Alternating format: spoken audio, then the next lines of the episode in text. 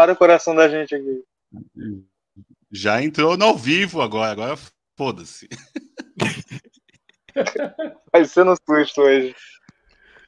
Tudo em todo lugar e ao mesmo tempo, obsessões. Então somos todos Fernando, Leandro, Vitor, hoje com os convidados Álvaro e Henrique, que vão falar um pouco Salve. de um dos universos deles aqui hoje, é, para comentar sobre esse filme, que eu acho que está dando aí o que falar. Ele está no Oscar com uma super promoção. Não sei se porque eu vi esse filme essa semana. Estão falando muito do filme, né? Os diretores são os Daniels. Quais são os Daniels? Um é Daniel Kwan e o outro é o Daniel Schneider. Schna Schneider. Se eu tiver errado, me corrijam. Pessoal aí do chat, boa noite. Tudo bem com vocês? Podem comentar.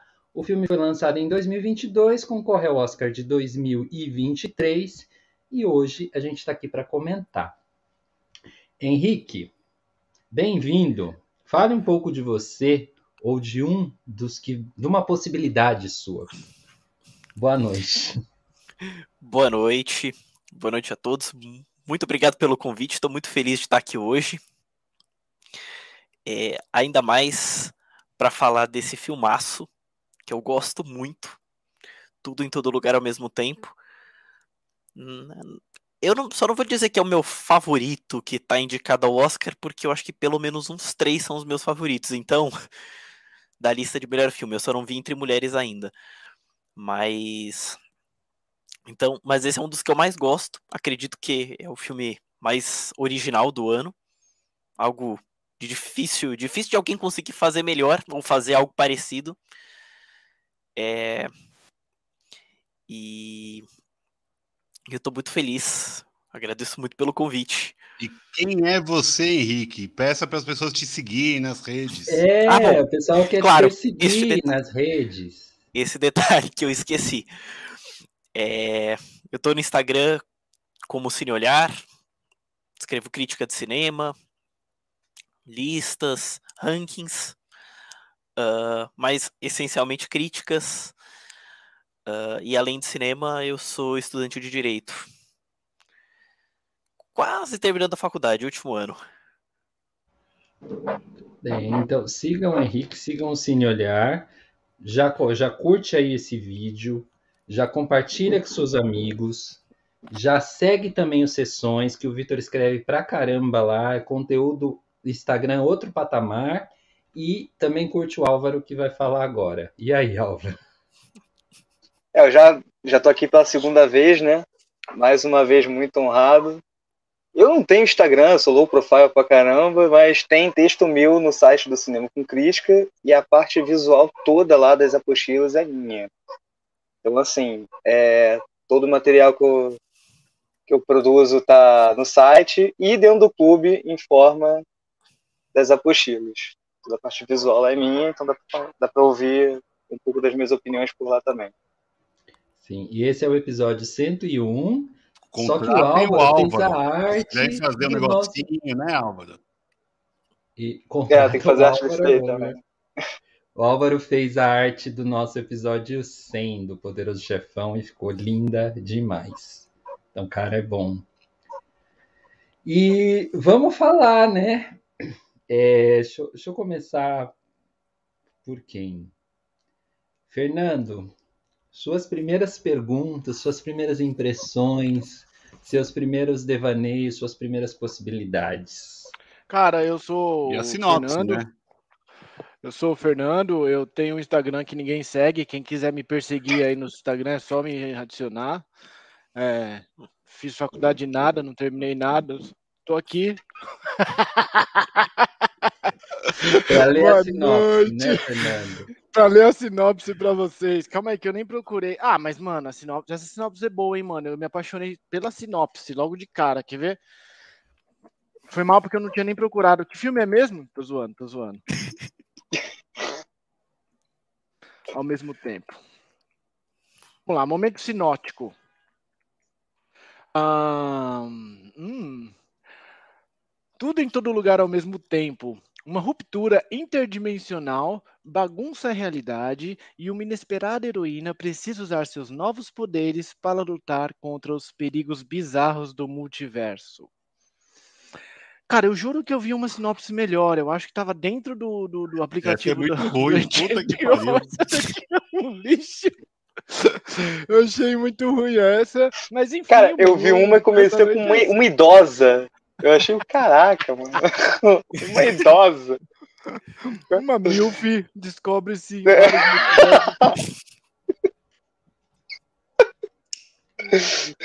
Hum, Uma, uma heroína inesperada é de É, lascar. eu, né? eu quero, eu quero Imagina. muito entender como é que tá a conformação de forças hoje nesse debate aqui. Porque olha só, eu não me pronunciei ao longo do, do meu assistir o filme. Eu deixei no. Deixei todos os nossos seguidores aí na surpresa, ansiosos para saber a minha posição sobre esse filme. E, cara, a verdade é que eu achei legal, tá? Eu gostei. Eu, eu acho que eu vou defender o filme. Eu não, não- não- Queria ouvir vocês, o que vocês têm para criticar um filme desse, porque para mim fez muito sentido, entendeu? E aí o Leandro logo já cuspiu no filme, logo quando viu 20 minutos. O Vitor ontem, na última semana, falou que já era uma bosta, falou que ia chamar o Álvaro para corroborar a ideia dele. Então, Henrique, é nós dois aqui hoje, tá ligado? Então vamos junto. Vamos pra cima desses otários aí, velho. Muito feliz que eu não vou estar sozinho nessa, né? Defendendo o filme Não. sozinho. Muito Hum. obrigado. Nunca. Tamo junto, mano. Tamo junto. A gente só tá na Olha, dúvida eu do vou te Leandro falar. por enquanto agora, pra saber. Eu lado não, eu não odiei o filme, não, hein? Eu não odiei o filme, não. Eu sou da galera que defende, mas defende com consciência. Ó, eu sou da galera que gosta de parte do filme, mas eu acho superestimado. Essa, essa vibe aí que eu tô.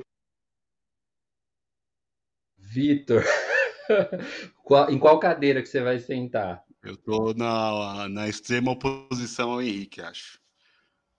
Apesar de ter muito boas coisas, acho legal, muita coisa. Acho um filme divertido, acho um filme bacana, é, até boboca às vezes. é, e daí eu acho que ele se pretende ser maior do que ele de fato é. Eu acho que ele se perde em ser tão engraçadinho.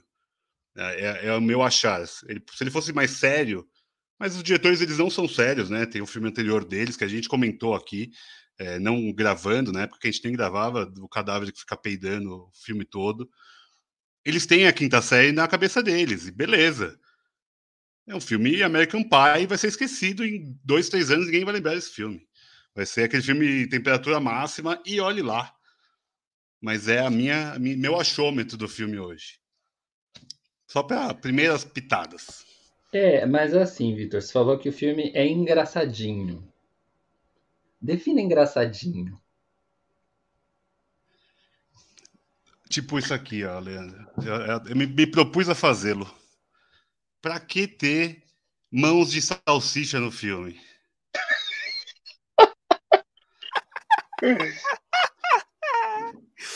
Não dá pra levar a sério um filme desse. Muito bem. Álvaro, Pô, responda essa daí para Aí eu vou responder essa pergunta daí. Então, eu concordo com o Vitor de que tem um humor meio quinta série. Mas é que tá, cara. Tipo assim. O que que acontece com esse filme?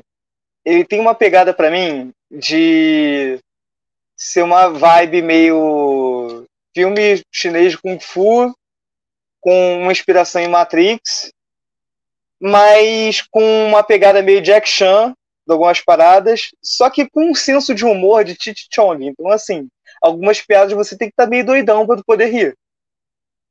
Então. E outra parada, cara, tipo, o que me critica do filme é o ritmo, porque ele é, ele é verborrágico demais. Eu acho que o filme tá sempre demais, é, muita coisa ao mesmo tempo, sempre pra caralho demais a beça, tudo lá em cima, o tempo todo, não, só tem um momento de respiro, que é aquele, aquela cena lá das pedras, que até dá pra até dar uma filosofada, até uma pegada meio Sartre, né, de o ser e o nada ali, uma parada meio compulsionista, mas o filme todo é muito pra cima, então chega uma hora que o excesso é um pouco, torna um pouco tediante. E é confuso para muita gente também o, o filme, justamente por esse ritmo. E a impressão que dá é que eles se levam a sério para uma coisa que acaba sendo mais de duas horas de um vídeo de TikTok, com muito efeito. Agora teve uma puta de uma projeção porque o filme ele brinca com a gramática cinematográfica, ele dá uma explodida. Então talvez daqui a, sei lá, 10 anos, essa porra pode virar a ser um clássico cult da vida. Entendeu? Tipo, vai ter o reconhecimento daqui a 10 anos. Sendo que já teve aí por causa das premiações, Oscar e tudo e tal. Mas é um filme que, assim, eu gosto. Eu acho legal, assim, eu dou, sei lá, quatro estrelas para ele. Mas eu não dou cinco, eu não acho esse filme excelente, maravilhoso que ele é. E não é nem questão do bom humor, não, eu acho que, sei lá, é, ele só não me empolga tanto. Eu acho que ele é bem superestimado. Mas tá tendo muito hype em cima dele. Muito hypado. Mas é um filme que tem muita coisa para discutir, pô. A gente vai falar pra frente. Tem cor, tem montagem. Enfim, tem um monte de coisa legal para falar dele. E tem muita coisa que, enfim, não passa. Henrique, por que, que você acha que o filme é hypado? Se é que você acha que o filme é hypado. É, a primeira parte da pergunta já tava meio na sacanagem, porque eu não acho que esse filme. Por que, que Como é que você diz? Por que, que você acha que o filme é hypado? Parece que, do jeito que você fala, parece que o filme não é bom. E muito pelo contrário. Acho que eu me expressei mal nesse ponto, mas. É, eu senti uma pegadinha no meio dessa pergunta. Mas vamos lá. Eu acho que o problema é do um filme. Dos universos do Leandro é sem fazer pegadinha. De fato, de fato. E eu quase caí. A grande questão é, em primeiro lugar, eu já rebato o Vitor. Eu não acho que o problema do filme é ser engraçadinho ou humor quinta série. Eu acho que isso faz parte do multiverso. A gente não pode esperar um filme de multiverso onde todos os universos são extremamente sérios né, onde todos os universos são realistas ou surrealistas num grau sério ou numa ficção científica num grau sério, porque quando você tem uma oportunidade, quando você constrói um leque de universos ou constrói um, um universo como de todo em todo lugar, tudo em todo lugar ao mesmo tempo, onde você tem inúmeros universos diferentes dentro daquele, né, dentro daquele, daquele universo cinematográfico, vamos separar assim, porque senão vai ficar confuso. Né, dentro daquele universo cinematográfico, você tem vários universos, várias realidades diferentes, acho que vai ficar melhor até se dizer dessa forma. É, eu entendo que você tem muito espaço para brincar com, qualquer, com muitas coisas ali dentro. Então, o universo com dedos de salsicha é muito constrangedor, por, por sinal, é muito engraçado, é muito divertido assim como o universo onde todo mundo é animação, né, como tem um Flash dentro do filme, assim como tem um universo onde onde a tecnologia avançou muito no tempo, universos mais parecidos, enfim, eu acho que tudo faz parte e o filme tem um tom muito bem humorado. Por outro, agora passando para o que o Álvaro disse, eu até concordo que o filme é verborrágico, ele é um filme acelerado, ele tem muito diálogo o tempo todo mas eu acho que esse ritmo acelerado faz parte dele, é importante para a construção do filme, essa freneticidade. Eu acho que isso é uma coisa que define o filme. Talvez ele pudesse acelerar com um pouco mais de vagarosidade e talvez diminuir o tempo onde ele é extremamente acelerado. O que acontece mais ou menos da meia hora até, até uma hora e quarenta de filme. Né? Ele tem ali uma hora, uma hora e dez, que assim, é, é uma porrada só de freneticidade, é onde inclusive todas as principais cenas de ação do filme se concentram, é onde praticamente tudo se, desenvolve, se desenvolve, onde tudo se desenrola mais. No entanto, eu acho que isso faz parte do filme, isso faz parte do charme, e eu acho que é isso que me fez ficar tão preso no filme durante tanto tempo. Mas eu noto que, evidentemente, isso é uma coisa que só funciona comigo. Ou só funciona comigo. Funcionou muito comigo e não funcionou com outras pessoas. Porque, por exemplo, a primeira vez que eu vi esse filme, eu vi com a minha mãe e ela não gostou. Ela ficou cansada com essa freneticidade toda. Assim como imagino que quem a segunda vez que eu assisti estava uh, comigo no cinema também ficou um pouco cansado nessa segunda parte, nessa segunda parte, nessa, nessa acelerada, nessa, nesse, nessa porrada que o filme dá, né? Mas, como o Álvaro disse, eu acho que ele é um filme muito brilhante. Eu, eu, ah, bom, isso ele não disse, né? Eu acho muito brilhante, mas porque ele debate muitos temas. Isso o Álvaro disse. Porque ele debate muitos temas diferentes. Ele tem um leque temático muito grande. E ele debate muito sobre cinema e muito sobre a vida também. Né? Uh, e eu acho que, como cinema, ele é um filme muito forte. Ele é um filme muito ousado. Ele é muito ousado em vários, em vários pontos, até por conta de um orçamento modesto que ele teve, uma produção da A24. Uma produtora que, apesar de eu gostar de praticamente tudo que eles fazem, eu sempre dou atenção a praticamente tudo, às vezes acaba ficando superestimada, o que é natural dentro da comunidade cinéfila, acontece. Mas eu não acho que é o caso de tudo em todo lugar, mas ele é um filme de produção modesta e que consegue fazer muito com pouco. Algo, por exemplo, que Doutor Estranho, abordando o mesmo tema, tudo bem que é Marvel e tudo bem que são filmes extremamente engessados por um estúdio, né? Mesmo que tenha uma direção de Sanheim, não conseguiu fazer. E a hora que eu gosto muito de Doutor Estranho no Multiverso da Loucura, mas não chega perto de tudo o que todo em todo lugar conseguiu debater com 10% do orçamento. Ou até menos. Né? E a forma como ele é criativo, com montagem, direção, roteiro, tudo isso acrescenta, tudo isso soma para a grandiosidade do filme. Então, é, eu quero, quero pensar a sua fala, já que você falou que eu sou um cara de pegadinhas. É, que é muito interessante você falar assim nos assuntos que o filme quer debater. Será que tudo em todo lugar ao mesmo tempo se propõe a debater algum tema e eu queria passar para o, o Vitor. Quais as Não. mensagens que o filme deixa ali, Vitor? Qual, qual é, nesse tudo, todo lugar ao mesmo tempo, qual é o universo que o Vitor capta? Eu acho que ele falha miseravelmente em tentar abordar todos os assuntos juntos. Eu acho que ele não aborda nenhum com profundidade. É um filme vazio para mim. É um filme só estético, a meu ver. Eu, é, tô aqui para debater, não tô aqui para cagar a regra de ninguém. Eu, quando eu revi a segunda vez, eu falei, nossa, mas não pode ser que não vai acontecer nada mesmo. Porque várias partes ali eu já tinha até esquecido. Tem até ali uma referência, sei lá, Senhor dos Anéis com a rosquinha. Eu falei, nossa, como que pode ser uma coisa tão oh, horrorosa? Vitor, Vitor, olha só, Vitor, vou, vou interromper. Interrompa. Primeiro que um filme ser só estético, eu particularmente não acho um defeito. Não, não, Aqui, aquilo não. que a gente, aquilo assuntos, que a gente, aquilo que a gente debateu no Doutor Estranho no Universo da Loucura. As mesmas coisas que você defende, ataca nos filmes que você não gosta, você defende nos filmes que você gosta. De fato. E a gente também já debateu aqui filmes em que não acontecem nada. Não acho que é o caso desse. Mas não, não, não é. Eu acho que ele chegou à conclusão que filmes onde não acontece quase nada são bons. Mas eu tô tô querendo não, mas fazer assim, ah, pegar fogo. Eles abordam sobre o divórcio na família. Ok, um divórcio na então. família. Aborda sobre a homossexualidade da filha. Super passado. É, aborda sobre as dívidas da, da lavanderia. Então, assim, são assuntos familiares, como qualquer outro filme, e daí eles criam todos esses multiversos no meio do filme para debater esses três assuntos, basicamente. São três assuntos. Eu acho que isso tudo é McGuffin, cara. E eles não aprofundam em nada. É, é, meu problema é não aprofundar em nada, nenhum, nenhum desses assuntos é aprofundado. Mas fala aí, Álvaro, Mas, desculpa aí. Mas assim, aí que tá.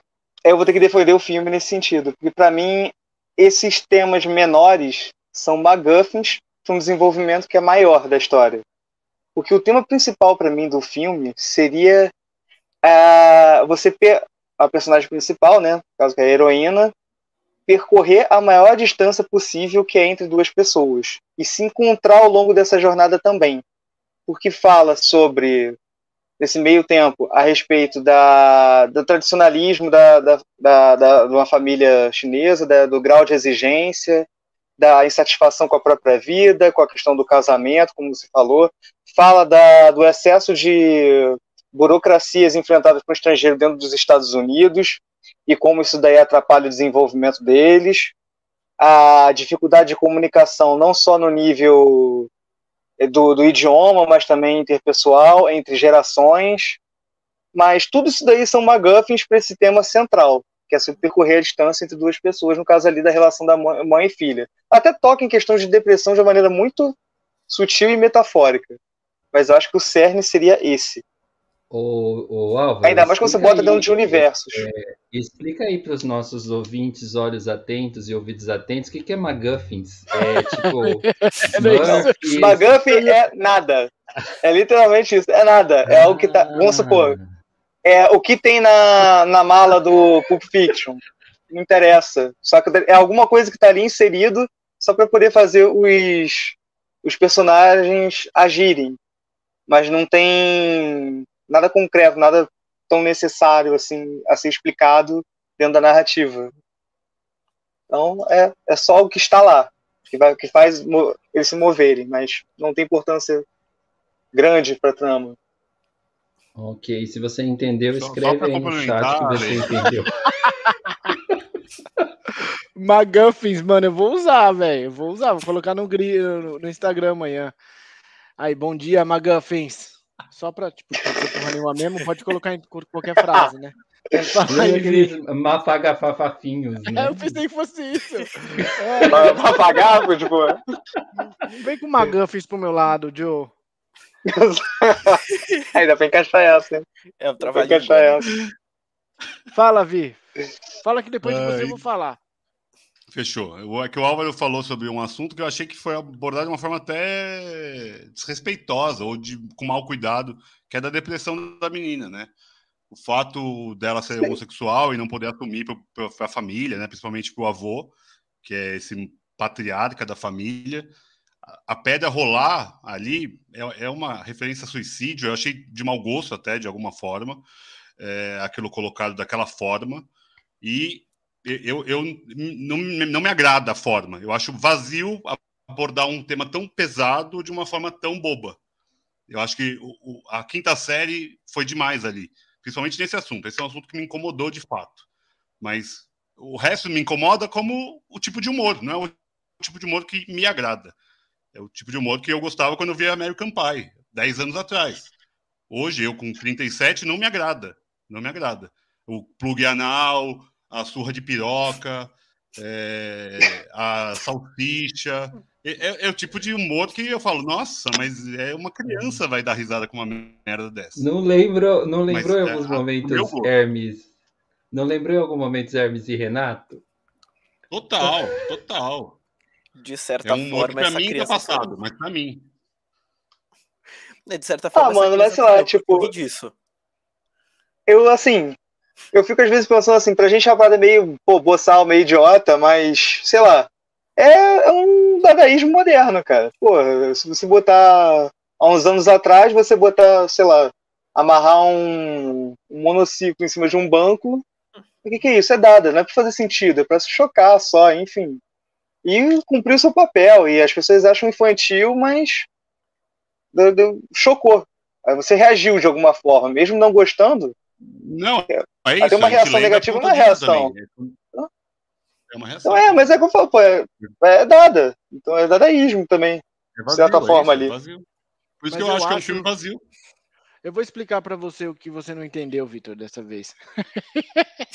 tá, vai vir porrada, agora vai bater, vai bater com a pica em você. Vocês estão brincando, vocês estão falando de quinta série aí, eu vou ser o adulto na sala aqui, eu e o Henrique. Vocês falaram das paradas, só que vocês não entenderam, mano. É, é pela primeira vez nesse encontro aqui, em 100 encontros que a gente faz, que eu sinto que eu vim, que eu entendi o filme. E vocês não entenderam tão bem quanto eu entendi esse filme. Porque eu acho que a questão fundamental do filme não é a, a, a briga com, com o vibrador, não é o plug anal, é a questão do tipo, mano, quais foram as escolhas que me trouxeram até aqui, tá ligado? Porque, de alguma medida, esse tema aparece forte no filme, né? Ela tá em crise com o casamento dela, ela vai separar. Ela nem deveria ter saído do, do lado do pai dela lá para ir para América tentar uma nova vida, onde deu tudo errado, tal. Em algum momento ela fica com essa crise. Então eu acho que a questão fundamental do filme é quais são as pequenas escolhas que fazem com que a gente chegue esteja onde a gente está, tá ligado? Em última instância, me parece ser um filme de escolhas, assim. É, a capacidade de escolher, e quando o Álvaro falou que, tipo, flertava com Matrix, tipo, é, é um pouco isso também. Porque no Matrix tem uma escolha fundamental ali de duas, né, de duas pílulas, a azul e a vermelha e tal. E eu acho que a, a Evelyn, ela, ela, ela, mano, ela se questiona toda hora das escolhas que ela fez. Pra no final acabar meio que colocando em acordo todos os multiversos possíveis, tá ligado? Dentro da vida dela. É, eu não sei, esse tema para mim é muito bom. Eu acho um tema filosófico muito interessante de se colocar no cinema. E eu acho que tem uma coisa aí que a gente não está acostumado a ver nos filmes, que são é, personagens principais é, asiáticos, né? Isso é um elemento Sim. importante. A gente não está acostumado a ver, mesmo que seja, como é que é o nome da mina? Michelle, né? Michelle Young, Michelle Yang, alguma coisa assim. Ela, é, mesmo sendo ela, mano, que ela é uma puta de uma atriz chinesa, ela fez a espada e o tigre lá, o tigre voador, aqueles lá de espada, né? Tigre dragão. Tigre, tigre dragão. dragão. Tigre dragão, os que eles voam lá, aqueles filme massa tal. Mas, mano, o marido dela é um loser total, e ele fica legal quando ele começa a dar os golpes lá, ele fica um cara muito, muito pica, né? Então eu acho que é um filme que, mano, é fundamental de vocês. Não, tô, lamento vocês estarem destratando um filmaço desse. Eu não sei se tem hype ou não. É, eu não. Eu sou muito don't believe the hype, tá ligado? Mas para mim, mano, essa questão fundamental que o filme traz me fez me, me deixou bugado assim, velho. Eu falei, aí tava aqui assistindo o filme, olhei pro teto, aí desci lá embaixo, olhei ao redor, falei, caralho, mano, fudeu, fiz umas escolhas foda, tá ligado? Não, tô brincando, não falei isso. Tipo, não, curti, minhas, curti as escolhas que eu faço. Mas essa pulga atrás da orelha de você, tipo, em alguns universos você ter uma vida totalmente diferente, eu acho legal.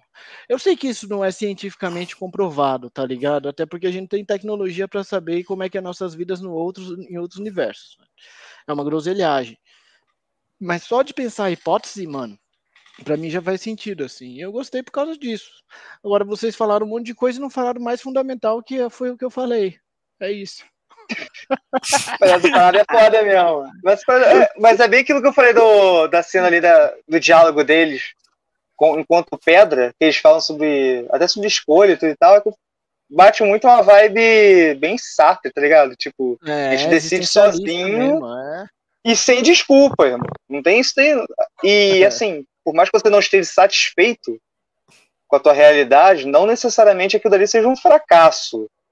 Então, assim, ex existem várias escolhas, a cada, a cada escolha uma renúncia, isso é vida, como diria Chorão, né? E assim, né?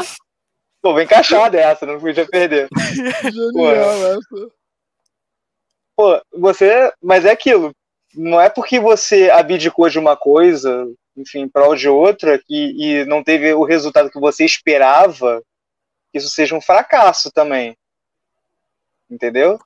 Às vezes a gente fica floreando muito como é que seria a nossa vida. Ah, pois sim, se eu tivesse feito aquilo, e sim, então, foi sim, se minha avó tivesse pau, eu tinha do avô. E aí. É, é, tem isso mesmo, isso é verdade. Dá pra ficar nessa, nessa neuro. É, Dá pra ficar né, vivendo nessa neuro. É, é. Ah, mó, mó bad isso.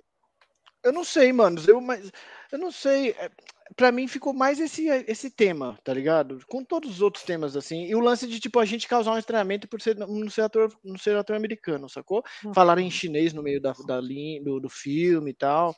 É, eu acho da hora, eu acho da hora a gente conhecer mais a China. Acho que a gente deve conhecer mesmo, tá ligado?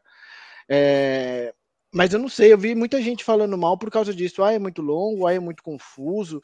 Eu acho que tenta romper barreiras mesmo, é, romper fronteiras cinematográficas. Eu acho que isso também é legítimo, por mais que às vezes não bata com o meu gosto, mas eu acho que eu acredito no, exper, no exper, o experimentalismo por si mesmo, tá ligado? Por si próprio. Eu acho que o experimentalismo por si próprio faz sentido de, de, de existir, tá ligado? Tipo, seja na música, em qualquer campo da arte, só experimentar faz sentido para mim. Eu acho que ele tenta fazer um pouco disso também, tá ligado? Agora, se vai ganhar ou não sei, se vai ganhar ou não, não sei, se é hype é, é ou não é, eu não sei. Não é o melhor filme da vida, eu acho também, não é um bagulho assim. Mas, mano, é um filme que coloca alguns temas importantes, de forma diferente e tal. em chinês. Ah, eu gosto, mano. E, mano, tem a, e, em última instância, trata de uma história universal, mano. A, a, a ideia de qual é o poder da sua escolha, tá ligado? Escolha individual, quais são as escolhas que trazem você até aqui e tal, essas porra toda, mano. Quem nunca pensou nesse bagulho? Mano, se eu tivesse que pegar, se eu tivesse ficado com essa mina, você vai lá, 10 anos depois, olha o Facebook da mina e fala, mano, ainda bem que a gente nunca mais se viu e se ficou, tá ligado? Ou então, putz, mano, que vacilo que eu dei a mina. tipo, tá da. Tá ligado isso, mano? Acontece, galera. Não vem com esse papo que não acontece. Sempre acontece, mano. Não é? Olha. Pode falar, lógico que acontece. Bateu, bateu a depressão agora, né? Mas enfim. Todo mundo ficou Vou, vou pegar um comprimido aqui do lado. Vou, vou passar Chamar minha mãe, sei lá. Henrique, o Henrique, tô sentindo que o Henrique quer falar, mas eu queria citar o Jean aqui, porque o Jean falou assim que. O que, que ele falou no chat? Ele falou. Xuxa contra o Baixo Astral parece com esse filme também, não acham? E, pegando a fala do Fernando, eu queria fazer uma citação de Xuxa, que é tudo pode ser, se quiser, será. Ah, vai lá. Olha, isso faz sentido. Isso faz sentido. Dentro do multiverso, isso faz sentido. É, eu acho que assim, o filme, logicamente, ele aborda o multiverso até dentro de onde a forma do filme vai deixar ele fazer isso. Porque ele podia ficar explorando cada pequena ramificação da história, como a gente viu que existe, porque o filme deixa estabelecido que existem milhares de ramificações, não é que cada universo paralelo é totalmente diferente do outro, existem universos muito próximos uns dos outros, onde uma mínima ação fez tudo, fez algum caminho mudar, né? Uh, isso é algo que e assim, o filme faz, traz uma abordagem de uma coisa que a gente pensa naturalmente. E se? É o e se, como o Fê acabou de falar. E se a gente tivesse feito tal coisa? E se a gente não tivesse feito isso? E se a gente tivesse ficado com tal pessoa? E se a gente tivesse casado com outra? E se a gente tivesse escolhido outra carreira? A gente nunca sabe. Não tem como saber. Não tem. Mas é interessante, porque a gente pensa nisso. A gente realmente reflete sobre isso. E, e nem adianta falar que nunca pensou, ah, nunca pensei. Mentira, você tá mentindo. E, e, se você está genuinamente falando que não pensou nisso, é porque você não se lembra, porque certamente todo mundo já pensou em universo paralelo, onde alguma coisa na vida foi diferente. É, e é muito interessante o como deu para perceber aqui que cada um de nós interpretou e viu o filme de uma forma diferente. Porque eu vejo como talvez o tema, o tema central. Primeira coisa, eu já rebato o Vitor. É divórcio. Que, aliás, o Álvaro já rebateu brilhantemente. Mas eu rebato também é, o divórcio, a filha e tudo mais, é, a, a, homossexualidade da filha, que seja, as dívidas que eles têm para pagar, isso não tem grande importância dentro do filme. Isso são só condições dos personagens. Isso são, na realidade, a homossexualidade da filha, não. Mas isso, a, o divórcio, as dívidas, são coisas que definem a Evelyn, que é a Evelyn protagonista do filme, aquela Evelyn do começo. Que apesar de existirem infinitas Evelyns, ela é a protagonista, né? Uh, porque para mim eu vejo tudo em todo lugar ao mesmo tempo como um filme sobre depressão. E eu não acho que aborda mal o tema ou de forma ofensiva. Pelo contrário, eu acho que aborda de uma forma inteligente. Uh, Naturalmente, os pais sempre querem o melhor dos filhos. A maior preocupação que a Evelyn teve ao longo da vida dela toda, e isso fica bastante claro no filme, a Evelyn protagonista, é a de não deixar a filha dela tomar as mesmas decisões que ela tomou, ou tomar decisões erradas, ao ponto da vida virar aquele caos que ela vive, atolada em dívida, com uma relação ruim com o marido, é, sempre preocupada, sempre ansiosa, apesar de sempre tentar ver as coisas boas pelos lados bons, dela se esforçar para isso. Porque ela tem uma positividade, uma positividade que a filha não tem. Apesar da filha se chamar Joy, ela é o completo oposto da alegria. Né? Ela, ela é infeliz porque ela acha que a mãe cobra muito dela. Talvez a mãe de fato cobre, talvez de fato mas faz isso pro bem dela.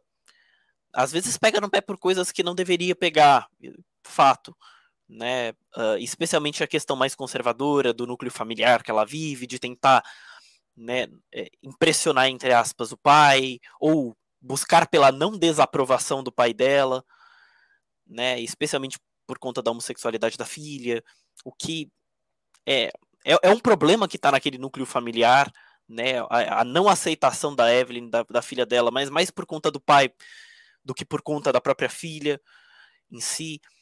É, existe toda uma questão aqui. E é, e é justamente essa infelicidade em outro universo. E, bom, em outro universo, no universo onde tudo começou, onde todo o caos começou, a Evelyn pressionou a filha num nível extremo, muito além do que deveria ter pressionado, muito além de onde poderia ter pressionado, e acabou fazendo com que ela aumentasse a infelicidade dela e espalhasse isso entre os universos. Tanto que o objetivo dela no filme todo, na realidade, é destruir o universo. Ela reúne tudo naquela rosquinha justamente para destruir, para entrar naquilo e destruir. Porque ela quer acabar com o universo. Porque, querendo ou não, ela flerta o tempo inteiro com o suicídio. E exatamente isso que faz dela ser diferente, faz ela ser diferente da mãe. A mãe naquela positividade, a Evelyn na busca pela positividade, de tentar enxergar as coisas pelo lado bom, quando se fragmenta, assim como a filha, e começa a transitar de universo para universo, ao invés de ver todos os universos e, se, e, e, ver a infelicidade em todos eles, ou ver a pior parte de todos eles, ela vê a melhor parte de cada um. Ela busca pela parte boa, ela, ela busca por aquilo que bem individualiza o universo. O Vitor caiu? Também, Eu mano, acho que ele caiu. escorraçando o cara, velho. O Vitor se retirou. Quando eu três agora- porradas na cara dele, deu nocaute. né? Não. Não, eu, eu não dei porrada nenhuma. Três eu só rebati. não três. Você só Três? porradas só, Henrique. Não vem não. Não, Tá cá, cá entre porra. nós, cá entre nós, cá entre nós. Vamos aproveitar que o Vitor saiu. Vamos Preferiu. O cara já é. Vitor entrou no Donut lá e já era. Pelo amor de Deus, Vitor, volta. Ele foi sugado. Sai desse É. Donut lá. O esfíncter gigante lá do- da negatividade. É- é- não, é muito legal essa parte filosófica do filme. É, é a parte que dá para, eu acho que dá para você realmente se aprofundar, porque é, essa possibilidade, né? Toda vez que eu posso acessar memórias e pensamentos do que eu poderia ter sido e do que eu não fui, eu flerto com uma loucura e é bom flertar com a loucura, né? Eu acho que só as pessoas sãs flertam com a loucura, porque se você se afasta completamente dela, você cria uma outra doença, e se você cai nela, é a, é a própria, né? Então o filme ele tem esse quê de loucura que eu acho muito bem-vindo no filme, acho que é o é assim o a grande coisa do filme é essa loucura, mas a gente em algum momento a gente falou de estética do filme, dessas escolhas cinematográficas. E aí eu vou passar para o Álvaro, que eu sei que ele tá doido para falar sobre Hum. essa coisa do de como Cara, eu gosto. feito. Eu gosto muito. Eu gosto muito da- de algumas escolhas do filme. Até a mudança da razão de aspecto, eu acho que Eu ia falar isso. é legal, tendo a proposta, ele dá essa sensação de alguns universos, o mundo do, do personagem ser exprimido, né, comprimido, tipo, deixar ele sufocado, e em outros em que ela tá, enfim, ela tem mais sucesso, é, mais feliz, enfim, o, o quadro é mais expandido, também não tá estão sufocando no rosto dela, tem mais cenário no fundo, acho bem legal. Mas o que mais me chama atenção, não tem como, é a questão da cor dele, que eles usam. Eu acho genial o, a forma que o filme trabalha, não só da montagem, essa montagem caótica, mas a primeira coisa que bate para mim é, é a cor, não adianta. Até porque ele brinca com a nossa percepção ocidental de cor, mas ele traz muito do significado chinês sobre as cores. E ali ele brinca com, com as cinco principais, que é o vermelho, o amarelo, o verde, o branco e o preto. Aí, por exemplo, você tem ali uma dualidade de cor, né, da da personagem principal, da da Michelle Yeoh, agora esqueci o nome dela, da Evelyn Wang, Evelyn. que também isso é legal. O próprio nome dela é interessante porque já puxa um pouco dessa cultura chinesa. A Evelyn Wang lembra Yin Yang, o mesmo nome. Então você vê uma pessoa que está sempre dividida, Porra. e assim, de forma complementar também ali dentro. E ali com questão de cor, em alguns momentos ela tá com vermelho na roupa dela e o marido, o, o Eamon, ele tá de verde, a filha, quando tá naquele personagem, né, onipresente dela, que é, o- que é o vilão lá, a vilãzona lá fodona, tá, tá, tá, tá com verde bastante forte também, então você tem o próprio ciclo cromático, o verde e o vermelho com cores complementares, uma tá o oposto da outra. Até posso mostrar aqui, aqui que eu tô com um livrinho pra isso, Mostra, mostra, mostrar pra mostra. galera. Aqui, ó. Eu nem. Eu nem prestei atenção nessa parada da cor aí do ciclo cromático, velho. Vermelho e verde estão tão opostos. Ali na galera. Estão E assim- abrindo os universos, Fernando. É, aí sim. Pô, mas é- isso, isso é, isso é uma parada que é mó legal, cara, de, de falar de cor. Eu me amarro sempre, sempre, sempre entro nessa piração aí. Mas, assim, dentro do contexto chinês, eles nem são tão antagônicos assim. O vermelho é legal porque o vermelho ele tá ligado ao sucesso, à, à fortuna, enfim, às coisas positivas. Tanto, e a China, Ao si. próprio Ano Novo, né? O... Sim, o Ano Novo Ano Chinês. Novo Tanto que eles é dão. a, o vestido de noiva deles é vermelho. A, no Ano Novo, eles entregam envelopes vermelhos com dinheiro para a pessoa, de presente. Então, o vermelho está ligado à fartura, ao sucesso. E é exatamente aquilo que a Wang acha que ela não tem naquela vida dela. E em comple- assim, você vê como eles estão meio que em, em lugares opostos, o marido e a filha, como se ela não, não conversasse com eles. Você vê a questão da incomunicabilidade entre pessoas da mesma família por essa cor na, na própria roupa.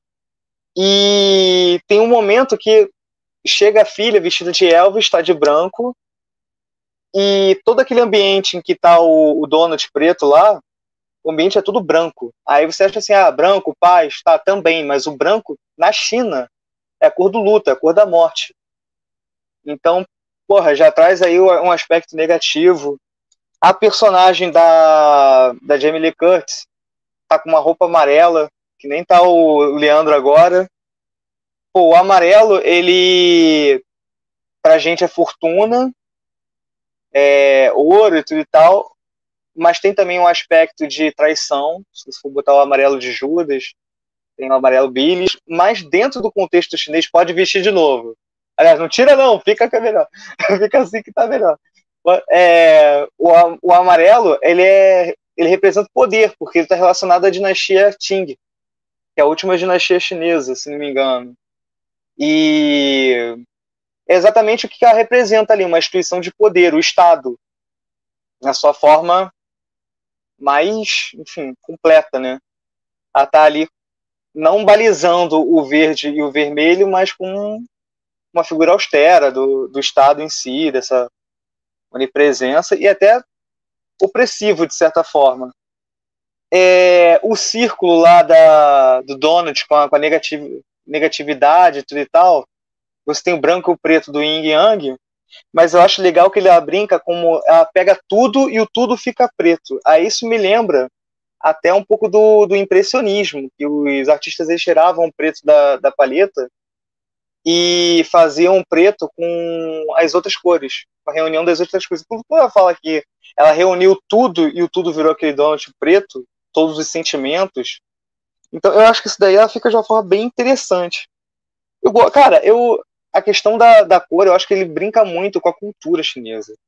E tem e tem muita questão de filosofia ali também, né, do confucionismo, do taoísmo que está muito presente. É, eu acho que o filme ele brinca muito com, com esses aspectos formais. Até a própria questão da, da montagem dinâmica também, assim, a forma com que ele faz muito corte, faz aquela, as mudanças de ambiente, pulando de um lado para o outro. Aí é o que eu falei, que para algumas pessoas isso acaba afastando o filme, enfim, que nem o Vitor falou, ah, não dá para levar a sério, ah, é confuso, é isso, aquilo, outro. Por uma questão da exigência do próprio gênero fantástico, que é a supressão da descrença. Você tem que acreditar que aquilo dali, dentro daquela diegese, dentro daquele universo ali do filme, aquilo dali existe, aquilo dali é possível. E você tem que acompanhar dentro daquele ritmo. E a galera nem sempre tá, tá se propõe a isso, a entrar nessa vibe do filme. O Fernando entrou, o Henrique entrou, eu entrei. O Vitor não, o Vitor é parado do documentário, então, tipo, ele não gosta mesmo. O cara outro dia tava falando mal aí de Seus Anéis, essas paradas todas do gênero fantástico, porque ele não entra na vibe da supressão de descrença.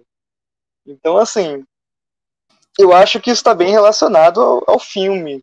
E tu falou da questão, Fê, do, do protagonismo chinês, mas também tem que bater na questão do protagonismo feminino do filme. E assim, numa estrutura de, de uma jornada de, do herói, ali, no caso da heroína, em que, dentro, comparando com Matrix, que tem uma, uma pegada bem messiânica, o filme ele pega um Messias mulher que tipo acaba sendo escolhido lá dentro daquele universo, isso é bem legal. E pô, isso daí, aí o Vitor já que o Vitor já vai gostar. É uma pegada de quem fazia era o Hayao Miyazaki. Todos os protagonistas, o protagonismo era feminino e o personagem masculino, no caso do marido, ele não tá ali para salvar, mas tá para auxiliar, para dar suporte. Então isso é bem legal dentro do filme, dentro da narrativa. Claro, com, aquela pochete, porra, até eu. Não, mas porra, mas aí tá, tá pra auxiliar. Tu vê que depois ela se desenvolve sozinha. Ele não salva necessariamente. Ele não é a salvação do filme. Ele não vai beijar ela com a dela do sono profundo. Que nem não, na é que na lógica, ele, ele rompe bastante ela no multiverso, né? Não, mas ele que introduz ela Ele é só um meio, mas ele é só um meio, ele não é o fim. Por conta do divórcio, né? Isso é legal. O, o assunto que, pelo qual o, o multiverso se, se, expõe no filme é o divórcio. Então, a, o homossexualismo da filha é uma coisa que não, não é o motivo. Então, tem vários motivos que a gente falou aqui, vários, mas o divórcio é o motivo pelo qual abre-se o portal dentro daquele elevador, e daí vira, né, tem que trocar o sapato, tem que, sei lá, já nem lembro mais o que ela tem que fazer, que toda hora muda essa porcaria. Mas é, é, o primeiro motivo pelo qual isso aparece é o divórcio, né? Mas assim, é muito legal tudo que você falou, Alvo. Eu acho foda pra caralho. Eu sempre adoro quando você fala das cores. Só que isso daí não, você que conhece a maior parte do planeta ah, Terra. Tá de fora. Nós né? quatro aqui não tinha a menor ideia do Timing, do, do, sei lá, do dono lá da porra toda da China. E tem que lembrar que o TikTok é, um, é, é chinês. Então é um filme feito para chinês. Nos Estados Unidos, falado inglês, e falava todo em chinês, então logo essa porra, velho. É que daí não vem. Mas isso é maneiro, cara. Isso é uma parada que eu acho mó legal. Tipo, ele fala da dificuldade da galera que é, que é imigrante, principalmente chinesa, de, enfim, conseguir se desenvolver, que existe uma por mais que seja um país que se diga tão liberal e a puta que pariu, existe um excesso burocrático para essa gente. Então, assim, parece que eles dificultam. Então, tem um quê ali de crítica social né, nesse meio também. Eles, eles se criticam enquanto a, ali a estrutura familiar, né, do tradicionalismo, da questão conservadora, é, e da cobrança também entre as pessoas, das próprias relações, a questão do sucesso de uma maneira bem hermética, né? O sucesso está ligado ao dinheiro, à realização. É... Parece que, tipo assim, eles compraram um sonho americano e foi uma propaganda enganosa, no final das contas. Que, como se fala, é um bem América, cheio de gracinha. É um Sim, é, o minário, é o minário no TikTok. Eu falo, o minário no TikTok. Tu fez uma lembrança ótima. Mas, Cada assim, vez Cada vez que você chama Eu acho que o filme não é leve. Assim, não, é, não, é, só bobo, sabe? Tipo, tem, tem, tem, tem, tem, seu, tem, tem seu valor ali. E a forma do, do filme, ele, ele brinca, ele estoura a questão das gramáticas assim do, do cinema que vale a pena levantar essa bola. Mas não é só isso. O filme também não pode se resumir só isso. Tipo assim, ah, olha só. Porra, é tipo, ah, Avatar vai, vai, é, é bom só pela qualidade do, do 3D, vamos supor. Da experiência do 3D. Não, Avatar é bom por outras coisas. É que nem, por exemplo, tudo em todo lugar ao mesmo tempo é bom por quê? Porque ele quebrou algumas gramáticas, ele se propõe a romper com algumas regras pela história dele, que é uma história legal, é como fosse, entretém, tem falha. Eu só não acho também que ele é o melhor filme do ano por causa disso. Eu sou a vibe do Fernando de. Calma aí. É bom, mas pé no freio. Tá ligado? Tem um monte de coisa ali que me incomoda e não é nem necessariamente o. A questão da. que você fala, que, que ele trabalha de forma rasa alguns temas. Eu nem acho que é bem por aí. Eu acho mesmo que a questão do ritmo ser excessivamente exagerado. Parece que a gente não consegue processar tudo o que acontece. Por exemplo, vamos botar assim, vamos resumir. Tipo um filme do Michael Bay, que, é, que as cenas de, de, ação tem um monte, mil cortes, a gente não sabe o que está acontecendo.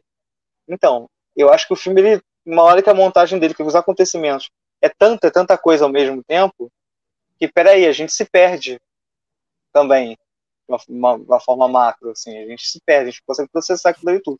Tanto que eu vi com meu pai, meu pai achou confuso, não conseguia entender o filme, ele só curtiu. Mas o filme também é sensorial, é uma experiência sensorial. Você pode gostar só pelo que você está vendo, pelo que está sentindo, pelo que te provoca.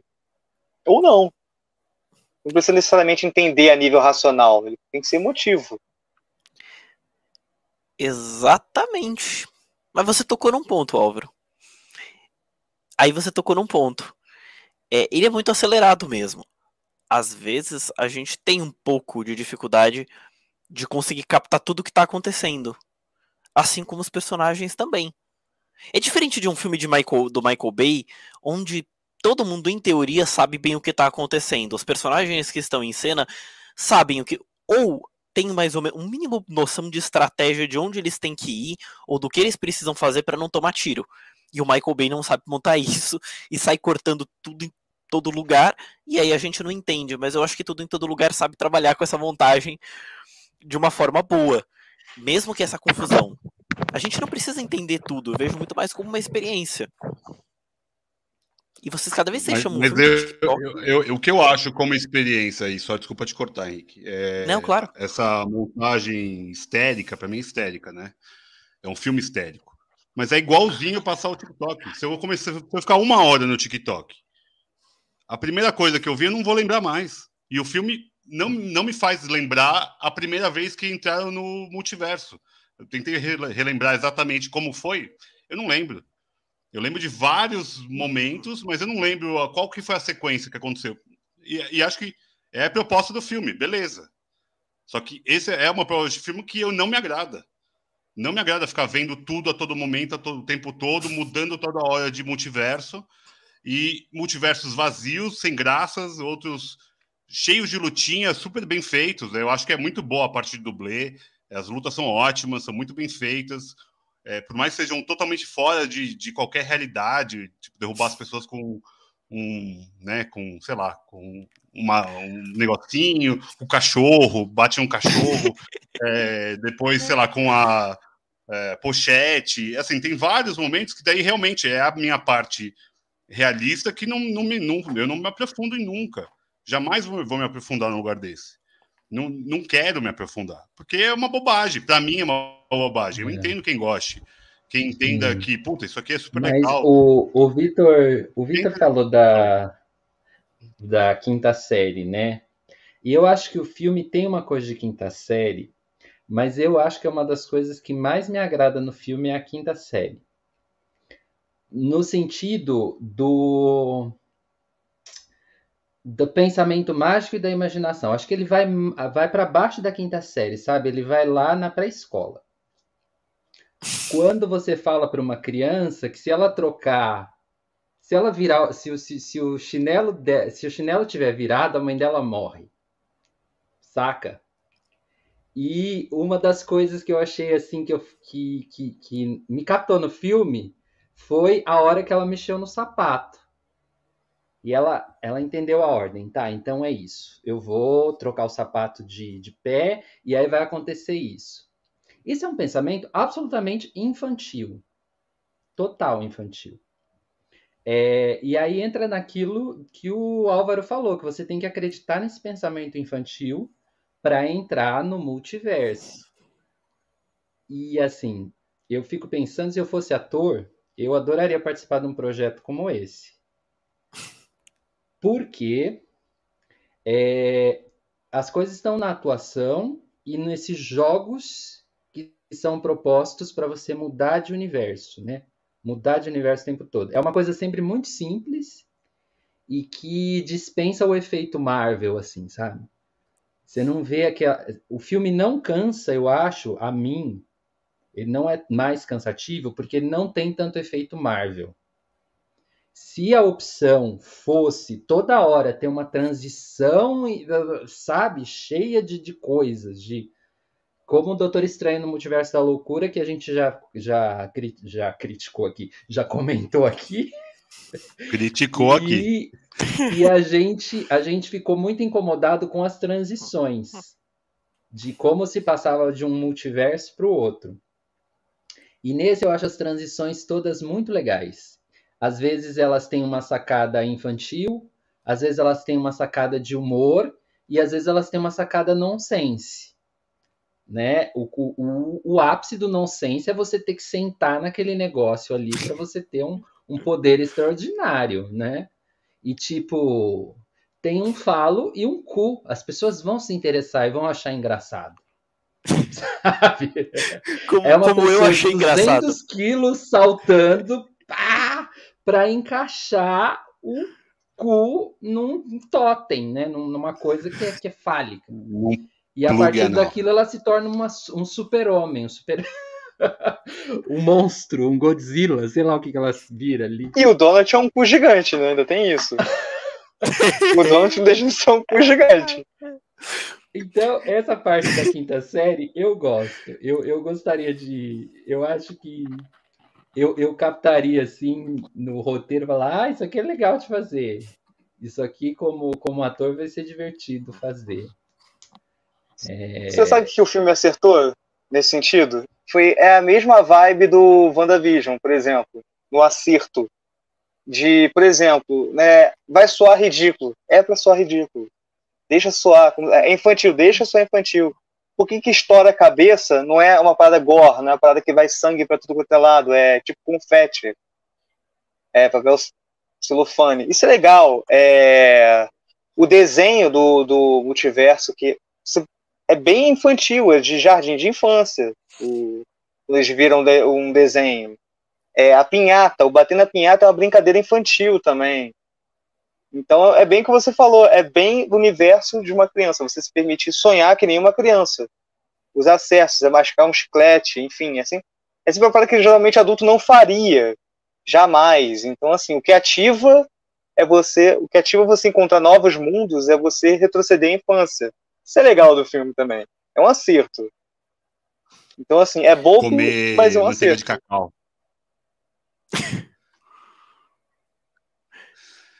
É, eu, lembrando que alguma merda que eu fiz.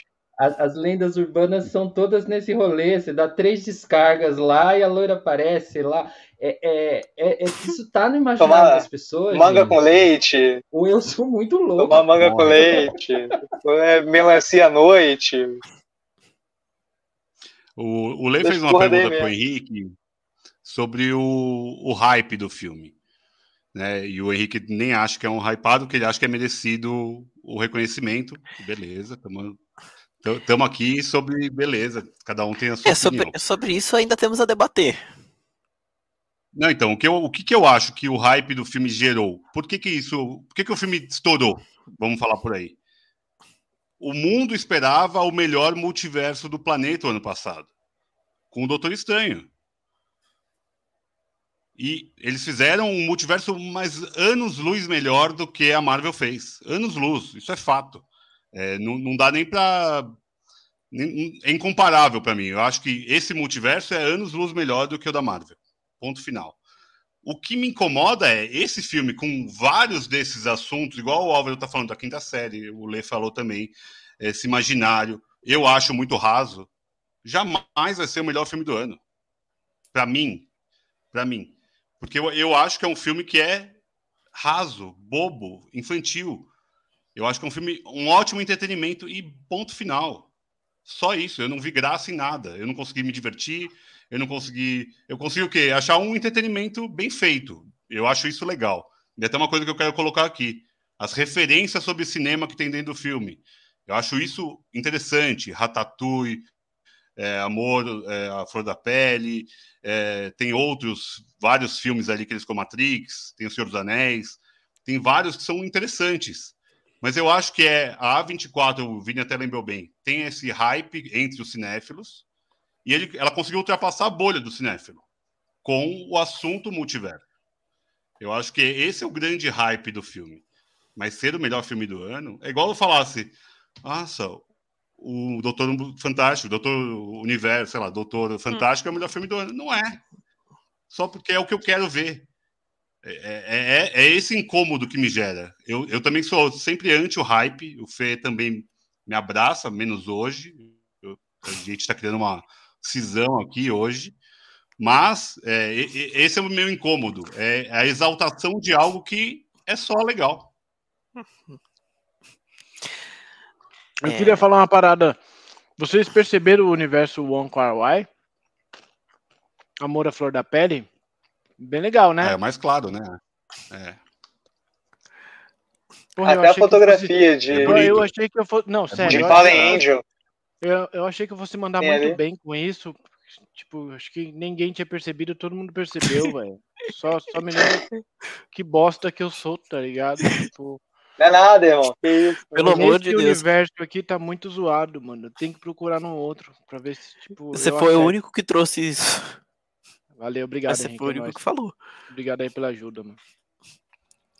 É, Pô, até as paradas do, do filme, de referência de cinema, que eu, que eu acho legal é trazer de forma despretensiosa até um gênero asiático, um chinês, inclusive, que é é aquele Usha, que é o filme de Kung Fu do Tigre e Dragão, de forma totalmente espontânea, zoada, enfim, descompromissada. E me lembra um pouco dos filmes do maluco, não sei se a galera conhece, que é o Stephen Chow. E tem um filme que, inclusive, que é Kung Fu Hustle, que aqui saiu como Kung Fusão, que fala disso, do Kung Fu, e é, é, bem, bem zoado, é bem... E aí eu acho maneiro pra caramba, não, me amarro. E pro Jack Chan, cara, que, pô, fazia uma parada de acrobacia e você vê quando ela brinca com a placa, me lembra muito Quem Sou Eu, é, arrebentando em Nova York, quando ele bate com uma escada, bate com a cadeira, a... enfim, pô, tem, tem, muita coisa ali do Jack Chan pra mim. Eu, eu, eu me amarro né, né, nessas cenas do filme. O próprio ator, cara, que é o, é o Data do, do Goonies, que, enfim, fez uma escolha de voltar pra frente da, das câmeras e tá aí, ó. Esse, esse universo da vida dele deu certo. É louco, Voltou né, mano? Ele, tava, ele, era um mano que nunca fez muito filme, né? Você tá falando do mano da. Sim. namorado da. companheiro da, da Evelyn, né? Sim. Porra, mano, eu fiquei sabendo, eu nunca tinha visto esse mano, é um mano super, né? Tipo, que ninguém dava atenção pro cara, e o cara mandou mó bem, super convincente a atuação do Sim. cara, mano, quando ele muda e tal. Nem, mano, você pensa que ele é o merda e depois ele é o pica, você fala, cara, cara é bom, porque, mano. É, o, é Superman. Cara, faz tá igual o né? Superman, né? mano. É. Igual o Christopher, igual o Christopher Reeves fazia no Superman, que tu. Ah, não dá pra se transformar. Mas o se transformava. Tem uma. Enfim, toda uma questão corporal dele ali, voz, é. tudo. Tem, tem que chamar atenção, pô. São, é outra, outra persona que ele incorpora ali. E Inclusive... outra parada, aquele tio que é o pai dela. Não sei se vocês se lembram daquele filme é, Aventureiros do Bairro Proibido, do Kurt Russell. Ele é o Mano, é o, maninho, o mago é do mal, tá ligado? É, ele é o Lupan, do mago do mal, pô. Que é outro clássico. explode, né? Que ele fica nervoso, ele vê o Isso! Eu coloquei essa Eu provou em relâmpago, o outro é tipo um, um Raiden da vida também. mano, aquele cara manda muito, é velho. Um ator. Esse Coroinha é lá. Dava colocar aqui, mano. Ao lado de Marlon Brando, Nicolas Cage e esse mano aí, velho, o Lupin. É um cara que tem que estar aqui no Obsessões também. Eu tô fazendo, eu tô puxando os moleques pra fazer os Fernando. Obsessões com atores, tá ligado? tipo, atores bons, tipo Nic- Nicolas Cage, Jean-Claude Van Damme, só ator bom, só ator pica, tá ligado? Muito bom. É, tem umas refer... é, tem o fato da, da personagem, né, da filha da Joy ser LGBTQIA+. E eu acho que em todos os universos eles fazem assim tantas referências a, a, a, a coisas do universo LGBT, né? Assim, e eu digo sobretudo nos figurinos, porque você sempre vê ela como uma diva pop atual, assim, pós Lady Gaga, sabe? Tem, ela tá sempre pronta para entrar num, num palco assim de, sei lá, uma coisa. Isso me chamou bastante atenção. Eu falei assim: ah, quem usaria esse figurino? A Lady Gaga usaria esse figurino, a Rihanna usaria esse figurino, sabe? Assim, é, a Pablo Vittar usaria esse figurino. Tá muito nesse, nesse esse multiverso dela. É sempre acho mais Glória Groove, uma, mas enfim. uma coisa LGBTQIA de inspiração. E, e eu acho que tem muito de influência de videogame também. Em, em algumas vezes eu me senti vendo jogos de videogame. assim. Então tem, tem uma coisa ali, é, não sei, que, que, que dialoga com, a- com essa estética do, do game. E o filme, gente, é, é incrível o trabalho de arte, né? Assim, isso, por isso que eu falo, eu adoraria trabalhar num projeto desse, se eu fosse um ator desse, desse gabarito. Porque, assim, é, você tá na ópera de Pequim, ao mesmo tempo que você tá num campo, é, sei lá, remoto, aprendendo tai chi ou kung fu, aí de repente você tá numa lavanderia dos Estados Unidos, aí você fala, nossa, que, que interessante que foi fazer isso, né? E que, que trabalho que deu, e que, e que mentes para conseguir encaixar tudo isso. Eu acho que o filme tem todos esses elogios porque ele, ele faz sentido e eu acho que em algum momento, para quem gosta, ele te ganha, em algum momento, para quem não gosta, ele te perde. Né? É, E porque ele tem realmente essa pretensão de trazer todo o possível e o, e o paralelo em duas horas, né? que é bastante ousado do ponto de vista de do que você quer falar. Então, assim, eu acho que não tinha como não ser um filme. Não tinha outra estética, sabe? Tinha que ir pelo barroco, pelo verborrágico, pelo excesso. Alguns momentos em que não tem excesso, tem uns respiros nos fil no filme, né? E até esse, esse respiro, ele é humorado, ele é leve. No fim das contas, é como, acho que concordando com o Henrique, é um filme que fala, que fala não? Ele contém assuntos muito pesados e ele tenta trazer leveza, entretenimento e, e pós-modernidade, sabe? Uma coisa assim de século de década 20. Então, por isso que o pessoal fala, ah, é um filme que é uma quebra de paradigma. É um filme que agora vai ser difícil fazer filme é, sobre o tema, porque era um tema assim que não foi tão bem explorado como o Victor falou e que já se esperava que já iam fazer um filme maravilhoso, universo e tudo mais, e a Marvel não fez, né? E aí vem um um pessoal assim que eu acho que é tido meio como segundo calão, sabe? No sentido de que você pega atrizes, atores ali que estavam sempre nas bordas, né? Assim, e talvez ainda estejam. Não é um filme que às vezes vai fazer a carreira deles mudar de rumo. Mas desde esse cara do Goonies até a própria Evelyn, como é o nome da atriz? Michelle, né? Michelle, ó. A, a Michelle, aparece um cara do Glee no filme e ele tem um papel de destaque, ele é o Hakakuni. tipo, E ele no Glee, ele fazia uma pontinha lá, porque ele era um dançarino e tal, e tinha que ter né, uma série americana dos anos, começo dos 2000, que representou tanto uma adolescência que estava mudando ali. Eu lembro que eu comecei a dar aula nessa época, 2000 não, 2010, né, Glee, talvez. E os meus alunos que estavam com 14, 15 anos vinham me contar do Glee toda semana. E professor, você não assiste, não sei o quê, não sei o quê, não sei o quê? Porque ali tinha uma coisa de representatividade, tinha que ter um asiático, que era o, o personagem do, do Hakakuni, assim. Anos depois eu fui ver Glee, lembrei dos meus alunos, e agora lembrei deles porque o rapaz do Glee aparece também nesse filme que está concorrendo ao Oscar em 2023 em várias categorias. Tem uma coisa que me chama um pouco de atenção nesse lance do multiverso, que é tipo, de um tempo para cá, de uns tempos para cá, a gente tem visto mais essa palavra multiverso, né?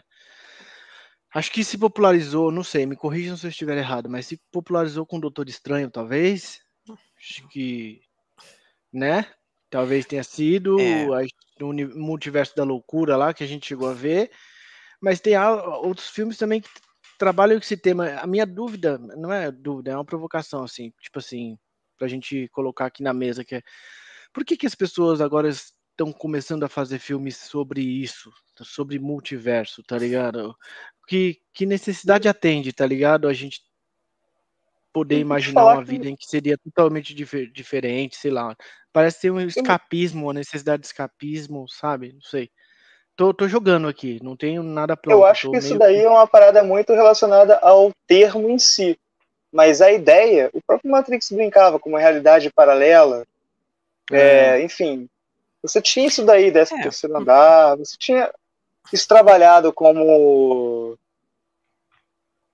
outras enfim, até Casa do Lago, deixa esses tempos diferentes, Interestelar. É, você tem várias. Dialoga bastante com isso. Na verdade. É, é, só complementando, na verdade, eu entendo.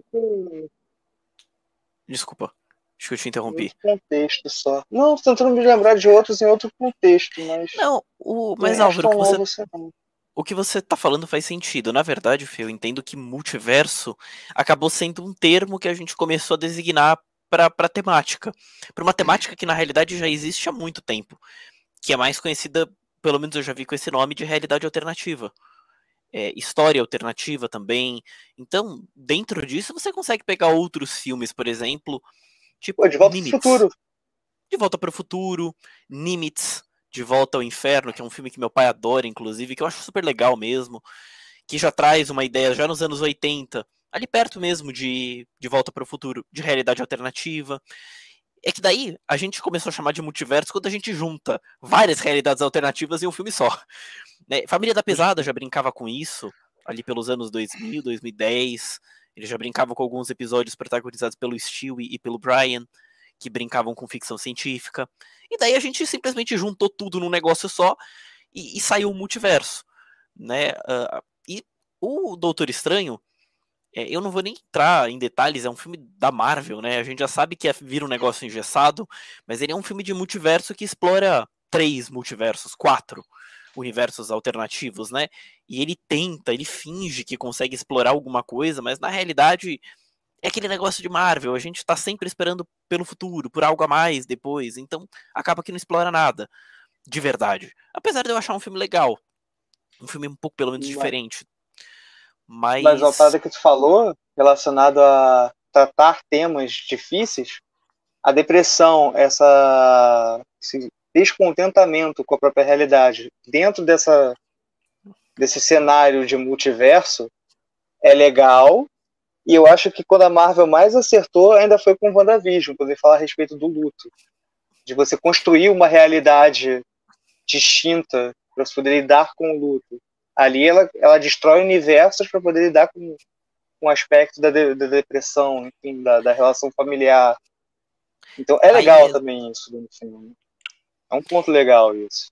Isso é uma temática boa. E o que eu acho que o mais. O que onde o tudo em todo lugar ao mesmo tempo mais acerta é que ele leva a palavra multiverso ao pé da letra. Ele leva, ele trabalha de verdade com multiverso. Ele não faz que nem a Marvel. Ó, vamos fazer aqui dois universos, três, e, e é isso. Não. você vê ela transitando entre vários universos instantaneamente dentro da proposta do filme. E eu acho que, da forma como ele é verborrágico, ele funciona, porque ele é didático. Se tem um acerto também, que eu acho que tudo em todo lugar tem, é que em duas horas ele consegue te explicar toda a lógica interna do filme. Como se transita entre os universos, como eles funcionam paralelamente, como eles estão mapeados. Isso tudo é muito bom. Se você tivesse um roteirista medíocre que soubesse, é. tivesse uma boa ideia, mas que abordasse isso de forma medíocre, com uma direção medíocre, com uma produção medíocre, isso ia virar uma bagunça. Uma bagunça no mau sentido, porque o filme é uma bagunça num bom. Ele ia ser uma bagunça no mau sentido, onde ia ser tudo incompreensível.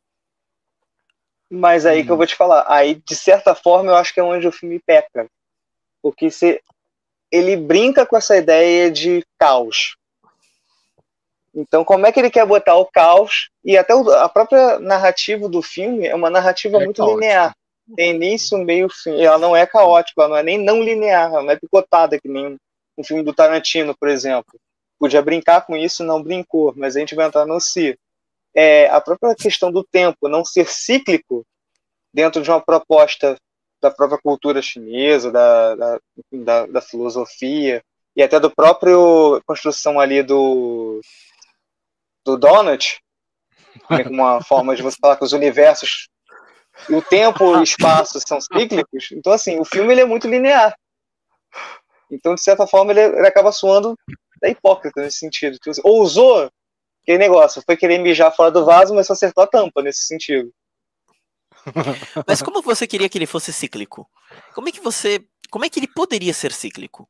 Aí assim, não, não quero... no sentido de construção não linear. A própria narrativa, se fosse não linear, fosse picotada, e ela pudesse voltar, já que ela brincou com escolha, ela pudesse refazer. Enfim, não sei. Mas, não, mas eu acho que o filme, ele se propõe a ser maluco. Não, mas é que tá. Mas ele seria um o filme, filme ele pretende ser maluco. Não, mas é que tá. Você não tá entendendo. A questão de construção, de como ele exibe a história não é necessariamente sobre o roteiro ou a explicação em si, mas como ele exibe a história. Eu acho que ele se propõe a, a, ter, a ser caótico, e ele, se você for parar para pensar, a, apesar dos efeitos, enfim, da, da, do dinamismo da montagem, ele é bem reto. Ele é bem linear. Não tem nada muito absurdo. É como se fosse falou. Ele, inclusive, chega a ser didático em alguns sentidos. Então acho que nem precisaria ser tão didático assim. A ideia era viajar porque que assim é porque assim foda-se. Sabe como é que é? Só aceita. E eu acho que tudo bem. Vou dar um exemplo. O Vitor, que é o cara do. que não sou da, da linha da supressão de descrença. Vamos lá. Tu gosta de curtindo a vida doidado? Pra caralho, né? Acho que isso é um consenso aqui, todo mundo gosta, né? Anarquista pra caramba. Sim, Faz sentido dar tudo certo pro cara? Faz sentido o pai dele não ver ele não faz. Mas isso é uma supressão de descrença que a gente tem e a gente aceita. Ou faz. Ou faz. Ou faz não, cara, o, cara, o cara é o Coringa, o cara é agente do caos, tipo, que nem as meninas lá. Vamos supor, dentro do universo Marvel, a menina lá, ela tem a joia da realidade, ela faz o que ela quiser, foda-se. Então, mano, se mudo, vira chiclete, exploda a galera, não tem que dar explicação. Eu acho que isso é uma coisa que o filme falha, em ser didático. Eu acho que em alguns momentos não não precisaria ser, podia ser mais dadaísta, poderia ser mais nonsense. Vou te dar um exemplo de filme que a gente tem que ver doidão porque fica mais legal. É Up in Smoke, do Chong. Mano, o cara tá tocando bateria, do nada a baqueta do maluco vira uma tora. Caguei, foi, aconteceu. E é engraçado pra caralho por causa disso. É isso Temos que é legal, que mano. Filme, mano. Tenho que ver Porra, e, e geral, tá ligado? No grau. É eu acho que pelo menos com, com algumas ampolas de Danone pra dentro. É que eu acho que isso gera um impasse. Na realidade, eu não gosto de ficar pensando muito sobre onde o filme. O que, o que ele poderia ter feito, o e se, porque eu acho que toda vez que a gente pensa num e se, pelo menos pensando dentro de uma crítica cinematográfica, a gente acaba gerando um impasse. Se o filme fizesse isso, ele seguiria por esse caminho, talvez ele fosse, mais, ele fosse menos racional. No entanto, talvez a gente conseguiria se, a gente conseguiria emergir menos. A gente ficaria menos imerso dentro daquele universo. A gente entenderia menos o que é está acontecendo ali. Uma, uma, possível proposta. Mas é bom que a gente também Concordo. entenda o que os personagens estão sentindo.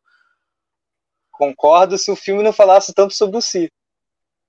se o filme se, se, propõe, se propõe tanto a bater na tecla do e se eu tivesse feito isso, se eu tivesse feito aquilo, também posso me colocar como e se o filme tivesse feito isso, se o filme tivesse feito aquilo. Mas é o único o caso tivesse... que eu acho que é pertinente. Agora vamos pensar uma coisa. Então, vamos entrar na lógica do IC. Vamos, tá, eu concordo com você. Vamos abrir a, a permissibilidade pra gente falar do IC nesse filme, porque ele propõe isso. E se o filme tivesse sido mais caótico e menos racional, talvez a gente estaria agora em um outro universo. E talvez em outro universo a gente esteja aqui agora criticando exatamente isso. O porquê o filme é tão nonsense, o porquê ele é tão abstrato, o porquê ele é tão dessa forma, que a gente talvez não tenha conseguido emergir tão bem, porque justamente faltou essa explicação. E talvez a gente estivesse chamando os roteiristas de preguiçosos. Não sei. Porra, ser. não, mano. David Lynch tá aí pra isso. David Lynch tá aí pra provar pra gente isso. Ó. David Lynch, o Buñuel... Mas eles não são David Lynch. Tá mas aí. os The Daniels não são David Lynch. Porra, não agora. Nem perto. Não, nem não, perto, não agora acho que para desenvolver um surrealismo, na realidade eu não sei, porque dentro de tudo em todo lugar, para mim eles não desenvolvem tanto surrealismo, eles desenvolvem É exatamente isso que eu falo. O filme é ficção, nada. mas o filme podia ser surrealista e não é. Não, podia ser surrealista uma... pra caralho, não é.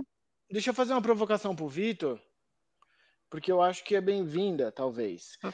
Vamos lá. Vi, esse mano, esses diretores foram o mano que fizeram o filme do corpo lá, né? Um corpo para sobreviver. É isso, né?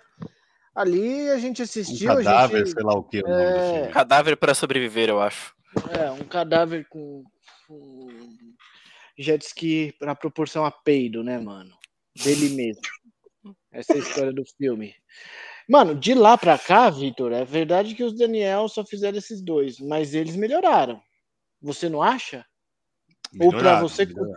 É, é, existe um. Não, não, isso é importante. Coloca o sininho aí, ele, ele reconheceu uma parada. De o corpo sobrevivente do cadáver lá que peida, para tudo em todo lugar. Mano, houve uma melhora qualitativa, é isso, né, Vi? A gente entendeu você. É, eu acho que sim. Eles eram diretores de videoclipe, né? Eles eram de videoclipe, então, e, e combina um pouco, né, com o que a gente está vendo aqui. É, a, minha indagação é mais assim. Ele tenta ser profundo, ele não consegue, a meu ver. É, ele, ele, mira no Kaufman e, e, erra barbaramente, sabe? Eu acho que eles tentam fazer um filme do Kaufman, e se fosse um filme do Kaufman aqui, ia ser o melhor filme do ano de, de longe. Porque não ia ter Quem as é bobeirinhas. Quem é Kaufman, mano? Brilho eternamente. É o que ser John Malkovich, né? John Malkovich. Não vai ter sido John Malkovich? Tô pensando em acabar pensando com em tudo. acabar com tudo. Que eu acho fraco, é... inclusive. Eu, a gente adorou, a gente conversou aqui sobre ele também, a gente adorou. Eu acho ok. Adaptação. Então, assim, eu acho que ele mira aí e ele, ele tenta fazer um filme espertinho. E acerta a tampa do vaso. É, é isso. E acerta ele, a tampa do vaso. Ele, ele não aprofunda em nada. É, a meu ver, é isso. É um filme super bem feito. Eu acho que não dá para negar isso é super bem feito. As atuações são boas dos atores. É, acho que a parte do, do, das cores que o Álvaro falou, as referências cinematográficas eu achei muito legal serem colocadas ali, a forma como elas são colocadas. O que eu acho que ia ser, tipo, no IC, a mesma coisa. Se os multiversos fossem só filmes, só o, sei lá, o Hakakuni, né, que ele mudou o Ratatouille para Hakakun, é, se fosse só o amor a, a, sei lá do que, lá do, do Kar Wai, se fosse só o Matrix, se fosse só o Senhor dos Anéis, se fosse só a parte cinematográfica, ia ser uma baita homenagem ao cinema. Igual teve vários filmes esse ano sobre homenagem de cinema, vários, né, incontáveis. É, Armageddon Time, o Fablemans que a gente falou recentemente aqui também. É, teve o Bardo que fala sobre cinema, teve vários filmes que falam sobre cinema esse ano, e se fosse só isso, os multiversos, só cinema, sem a parte da graça, eu acho que ia ser incrível. Ah. Mas eu acho que a graça é a marca registrada dos, dos Daniels. Porque a partir de um cadáver é, para sobreviver, dá, dá, dá para ver que os caras são tipo quinta série, beleza. Legal, um, um dos Daniels é chinês, né? Então acho que é legal que ele traz essa cultura chinesa. Da experiência dele. E a experiência, experiência dele, também. Dele, né? da, de ser um estrangeiro nos Estados Unidos, de estar batalhando. Então, eu acho que é legal trazer essa parte. Se fosse um filme sério, eu acho que ia ser um baita filme. Eu acho que o, a parte, o tom humorístico me perde na, na primeira, assim. Porque Bom, mas aí ele ia ser Minari. Eu entrei no multiverso. Não, não ia, porque ia ter os multiversos, entendeu? Os multiversos no Minari não tem. O Minari é uma história de drama, dramalhão, dramalhaço, né? É um, é um, é um drama fortíssimo. Eu adorei, eu chorei pra caralho. É, achei muito bonito o filme. Só que aqui ia ser muito legal, que ia ser dinâmico e ia ser uma história boa. Uma história sobre depressão, uma história sobre é, um chinês nos Estados Unidos, a história de uma LGBT que não se encaixa nessa família tradicional é, chinesa, não é, não é, brasileira no caso, mas eles também têm o Bolsonaro deles lá, tudo bem. É, acho que ia ser muito mais legal. Oh, mas eu acho que o que ganha a galera é ser divertidaço. E é bom também, beleza, é divertido, é comédia. É, eu, eu, encaixo ele numa comédia. Ou numa é ficção uma... científica, uma ficção comédia, alguma coisa assim do tipo. E para mim não me agrada. Eu acho que assim, se fosse só o multiverso e com a parte sem a parte das gracinhas, eu acho que ia ser um baita filme. Eu, eu acho. Mas aí é o si, é esse que a gente está falando um tempão já. Mas o, o tudo em todo lugar, na verdade, ele é tudo. Eu acho que ele é tudo. Hum, você pode virar e, e me dizer que ele é tudo e na realidade ele não é nada. Mas eu acho que ele funciona como tudo justamente nesse tudo. Agora, você falou que os The Daniels eram diretores de videoclipe, isso faz muito mais sentido. Essa, essa veia mais enérgica do filme, mais. Que eu considero. O Álvaro discorda de mim, mas eu acho caótico, eu ainda acho caótico. Né? Eu entendo a, a, a, o posicionamento da questão do tempo, mas eu ainda acho um filme caótico, eu ainda acho que ele funciona dessa forma é, entre os multiversos, apesar de de fato o tempo ser linear. Uh, mas. E eu concordo com algo que o Leandro também tinha dito. Ele tem uma estrutura de videogame também. Porque o videogame, em tese, ele tem uma estrutura de que quanto mais você progride, mais a ameaça cresce, mais a coisa vai ficando grande e vai ficando complexa. Justamente porque ao longo do caminho você vai adquirindo experiência para você chegar no grande problemática final e, em teoria, resolver. Né? Normalmente o videogame funciona assim, cada fase vai ficando mais difícil. E é assim que o filme funciona. É, no primeiro no primeiro momento é tudo. Depois é tudo em todo lugar. Então ele explica, ele explica, ele desenvolve tudo, tudo em todo lugar e aí tudo em todo lugar ao mesmo tempo quando ele faz o fechamento do que é o multiverso, do como o multiverso está influenci tá influenciando na vida das pessoas e o como a Evelyn e a Joy é, são opostos um do outro. Porque a Evelyn aproveita transi as transições dela entre os multiversos, né? A fácil transição que ela acaba adquirindo, porque ela se fragmenta entre todos eles para extrair o melhor de cada um. Se não tá feliz em um, vamos para outro. E vamos olhando um por um. Vamos ver coisa boa, vamos ser felizes tem um, um posicionamento assim, né, dentro do filme. E eu não acho que é hype. Quer dizer, até teve um hype dentro dele, por ser um filme muito diferente do normal. Um filme divertido, porque ele consegue atrair uma parcela do público. Ele não é um daqueles filmes cults que ninguém entende, né? Ou que são mais nichados para um público mais cinéfilo, como é o caso, eu diria, dos filmes do Lynch. Eu acho os filmes dele excelentes, mas eles são nichados. Não é todo mundo que gosta de David Lynch, não é todo mundo que aprecia a, a obra dele. É a mesma coisa aqui. A diferença é que eles conseguiram dialogar com um número maior de pessoas de uma forma maior. Houve também a desilusão com o Doutor Estranho, apesar de que Tudo em Todo Lugar ser um filme, em teoria, anterior, porque ele já tinha sido lançado na época do Doutor Estranho, só que como ah, é? a distribuição a distribuição de tudo em todo lugar foi muito diferente, porque é da 24, então não tem uma distribuição uniforme, né? Cada país foi, ele foi distribuído de um jeito, é, em um momento diferente, por uma distribuidora diferente. Aqui no Brasil, por exemplo, foi a Diamond Films. Eu acho que eles chegaram a distribuir o filme aqui no Brasil em junho. Mas nos Estados Unidos ele já tinha lançado, acho que em fevereiro.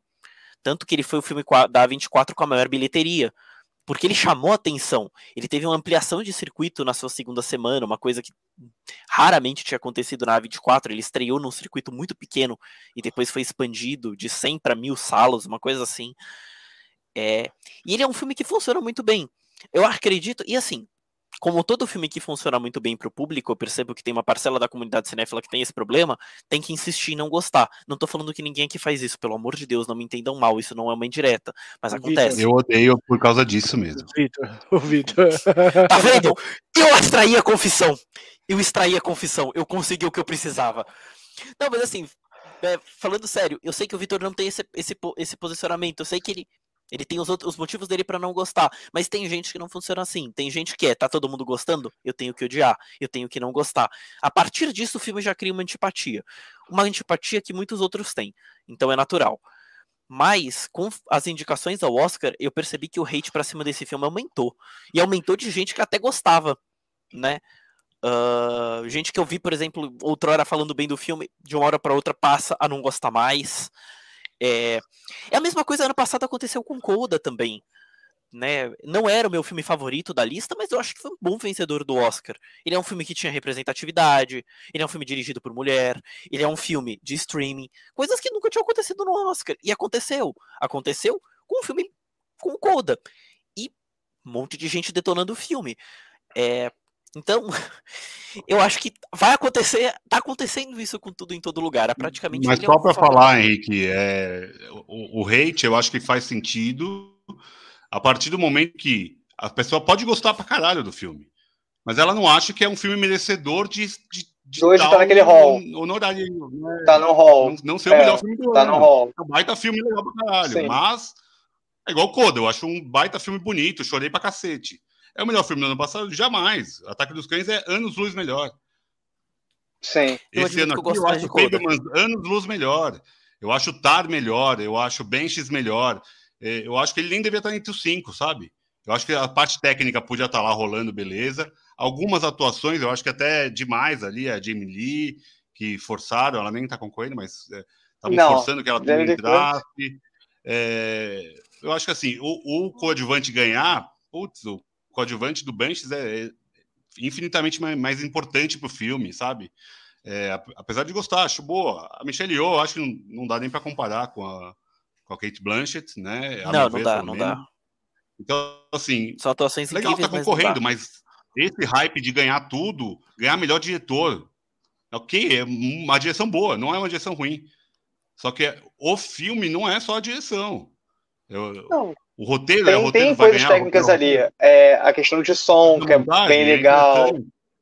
É, montagem, é, design de produção é legal. Tá, vale a pena estar tá ali. Mas como melhor filme, não, não tem que estar tá no, no hall de melhores, realmente. É, melhor Nem filme para mim.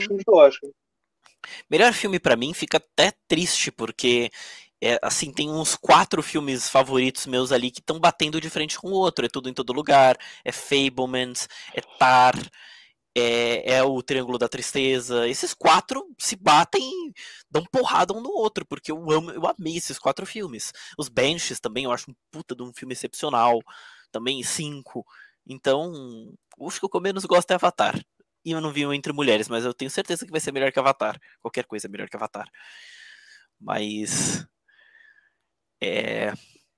Eu acho que assim, se ele ganhar melhor filme, eu juro que eu vou ficar muito feliz.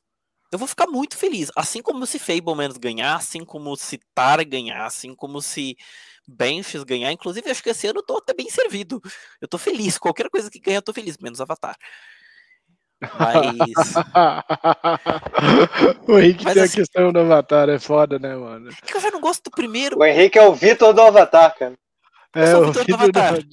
O que o Vitor fala de Senhor dos Anéis, que eu não assisti, preciso reparar esse erro, mas o que ele, sei lá, odeia de Harry Potter, eu odeio de Avatar. É... é mas eu acho que, tipo, tem o um lance. Eu assim entendi um pouco melhor o, o ponto do Vitor agora que ele falou, tá ligado? E eu, eu, eu, à medida que ele falava, eu fui percebendo que eu também partilho do que ele pensa, assim, tá ligado? Tipo, de fato, esse. Ah, eu não sei, eu não tá sei. Bolando não sei um, vocês. É mesmo, Fernando? Não, aqui era um adesivo que tinha aqui. Tô sem. É o, é o Donald. Cada um usa a seda que tem, pô. Mas eu acho que, tipo assim, de filmes de bons pro Oscar é quase uma contradição em termos, assim. A gente não tem visto filmes legais pro Oscar, né? Que você pressupõe Oscar, tipo, é um bagulho que vai mudar a vida e os filmes que a gente tem assistido não são grandes coisas, assim. Pelo menos esse ano. O ano passado também a gente fez o especial do Oscar, foi super chato, porque o, o, o tapa do Will Smith salvou o Oscar. Foi a única coisa legal durante o bagulho, porque os filmes em si mesmo. E, e esse ano a mesma coisa, assim, né? Eu não sei. Eu acho, acho que seria interessante a gente ver como ele vai evoluir esse filme, porque ao mesmo tempo que eu vejo que, à medida que vocês falam, me parece que é um filme que daqui 5, 10 anos vai ser considerado um filme portal, um filme muito legal para a história do cinema, que mudou algumas coisas. E ao mesmo tempo, em algumas falas, eu percebo que não, mano, esse bagulho é só hype, vai acabar amanhã, pode até ganhar alguma coisa no Oscar, mas nunca mais vai ser lembrado, tá ligado? Eu fico meio entre esses dois sentimentos enquanto ouço vocês falando aqui, tá É extremo, né, Fê? Eu acho que também tem esse, esse Mas eu- apelo de extremo, eu acho. Eu vou te falar que se ele ganhar, ele fracassa. Se ele não ganhar Se ele Oscar, perder, ele triunfa, né? ficar mais na parada do. ficar mais na parada técnica e tudo e tal, ele vai virar um clássico cult. Se ganhar, É. ele vai falar assim, ah, pra puta que pariu essa porra, foda-se. Vai ser tipo um laranja mecânica. Mas, mas por que isso? O filme tem. Ele, ele, eu, assim, eu considero que ele é um filme que merece o reconhecimento que ele tem. Né? Na realidade, eu vou ser sincero, eu fico pensando o que, que vale mais a pena. Porque eu, por exemplo, gosto tanto de Tudo em Todo Lugar quanto eu gosto de Fablemans. Eu amo esses dois filmes de paixão. Mano, Até porque Fablemans eu tenho elementos que eu me identifico. Só que a gente tem, por exemplo, vai, é, um filme que é tudo em todo lugar, que é um filme que é usado, eu considero um filme usado. E a gente tem Fablemans, que é um filme que outros quatro diretores, cinco, tentaram fazer algo parecido. Não, acert, não acertaram da mesma forma, mas fizeram um filme de memórias. Né, algo que já tem sido feito há alguns outros anos. Ele não é um filme tão inovador, ele é um filme de forma até mais ortodoxa. A gente vai premiar o filme mais ortodoxo, mais tradicional, ou a gente vai premiar o que é mais diferente? O que é. pô, mas quem foi que falou que é pra premiar inovador. Quem foi que falou que era pra premiar os filmes que estão no disputando, em tese? Não, não, Mas eu tô assim, considerando que tá não sei se eu vou estar disputando. respondendo a tua pergunta. Eu só Não, não, vou eu só- responder a tua pergunta de uma questionamento. outra coisa. É o que tu falou, a questão de o que, que vai ser lembrado, o que, que não pode ser lembrado. Mano, é igual o Big Brother. Não necessariamente quem ganha, quem ganha o Big Brother é quem é lembrado depois. irmão.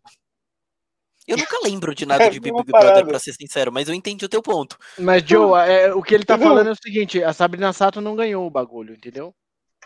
Mas é quem tá aí até hoje. É, mano, e é a mina que mais se. Mais ganhou do rolê todo. A Grazi também não ganhou. É isso A aí. Grazi não ganhou. É verdade, mano. Então, é, mano, talvez o todo em todo lugar seja o grande Big Brother aí, né, mano? Sendo assim. Se ganhar, some. Se ganhar, some. Se perder, vai, vai virar pro tipo clube da luta. Que É, 10 anos Oscar. depois, né, vai falar assim, cara, que filme foda, não sei o que. Ou Vai, vai seja, ter a um puta de um hype em cima dele. Ou seja, se a estatueta de melhor filme for uma maldição, então eu tô torcendo contra. É, Eu vou então é torcer melhor contra. torcer contra. Eu vou torcer acho- pra ser a Fablemans, que eu acho que é um filme que vai ser lembrado de qualquer jeito, ou não, porque ele é um Ó, filme eu vou falar um que eu ainda não vi e eu tô com uma puta expectativa. Isso daí é quase um, um crime. Não, não devo criar, mas eu tô com uma puta expectativa. É o The Whale. É, eu não vi Tô ainda com uma também. puta expectativa nesse filme. Eu louco não pra ver. ainda não. Sinceridade. Espero que seja tão foda quanto eu tô esperando que seja. Esse, esse é outro que eu também ainda não assisti, mas. Eu, eu não acho que, que criar expectativa. Criar expectativa é crime. Eu só acho que é foda depois a gente querer Não bater no filme. devemos. Não devemos. Não. Eu só acho que é foda a gente ficar depois querendo bater no filme por conta de uma expectativa que a gente criou. Né? Eu a acho que a gente frustração tem que é nossa. analisar- Tá certo. Eu escrevi hoje, inclusive, isso, isso num texto. A gente tem que analisar o filme pelo que ele é, não pelo que a gente esperava que ele fosse. Então, eu acho que, por exemplo, isso foi o que derrubou o filme O The Sun, do Florian Zeller. Todo mundo esperava um Meu Pai e não foi isso que ele entregou. Ele, o resultado do filme é outra, outro filme, é outra coisa, é outra obra. A gente tem que interpretar sempre dessa forma.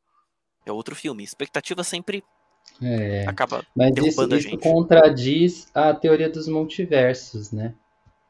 A gente tem Hum. que esperar, é, a gente tem que avaliar pelo, pelo que é e pelo que a gente espera que seja. O tempo todo, em todo lugar. É o único filme. falo, É o único filme que a gente pode se permitir a discutir o que ele poderia ser. Porque o filme todo é sobre isso.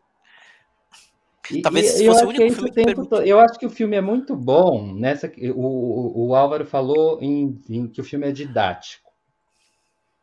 É, de todos os filmes que talvez eu tenha visto, que eu tenha percebido esse tema do multiverso ser pincelado, esse eu acho que explica um pouco mais o que é o multiverso, sabe? É, ele traz uma coisa quase pedagógica.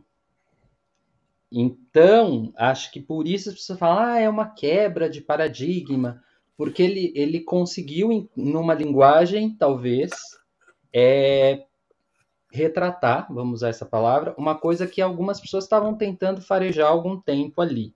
Ah. Uma opinião. E, sabe, eu, eu me lembrei de um, um livro muito bom, chama História Secreta do Cinema, que foi escrito pelo Jean-Claude Carrière, que era o roteirista principal do, do Buñuel, né? Morreu recentemente, inclusive.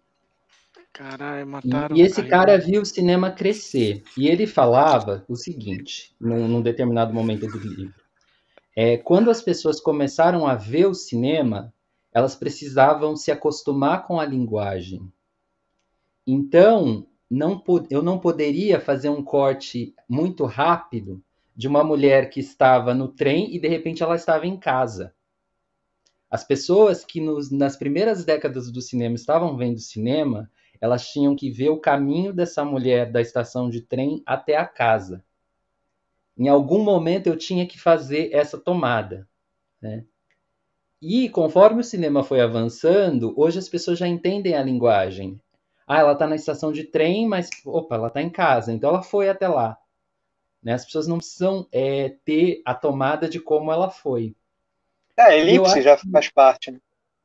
É, e eu acho que esse filme de multiverso bom, talvez menos linear na sua história, né, como o Álvaro falou, eu acho que ele ainda virá.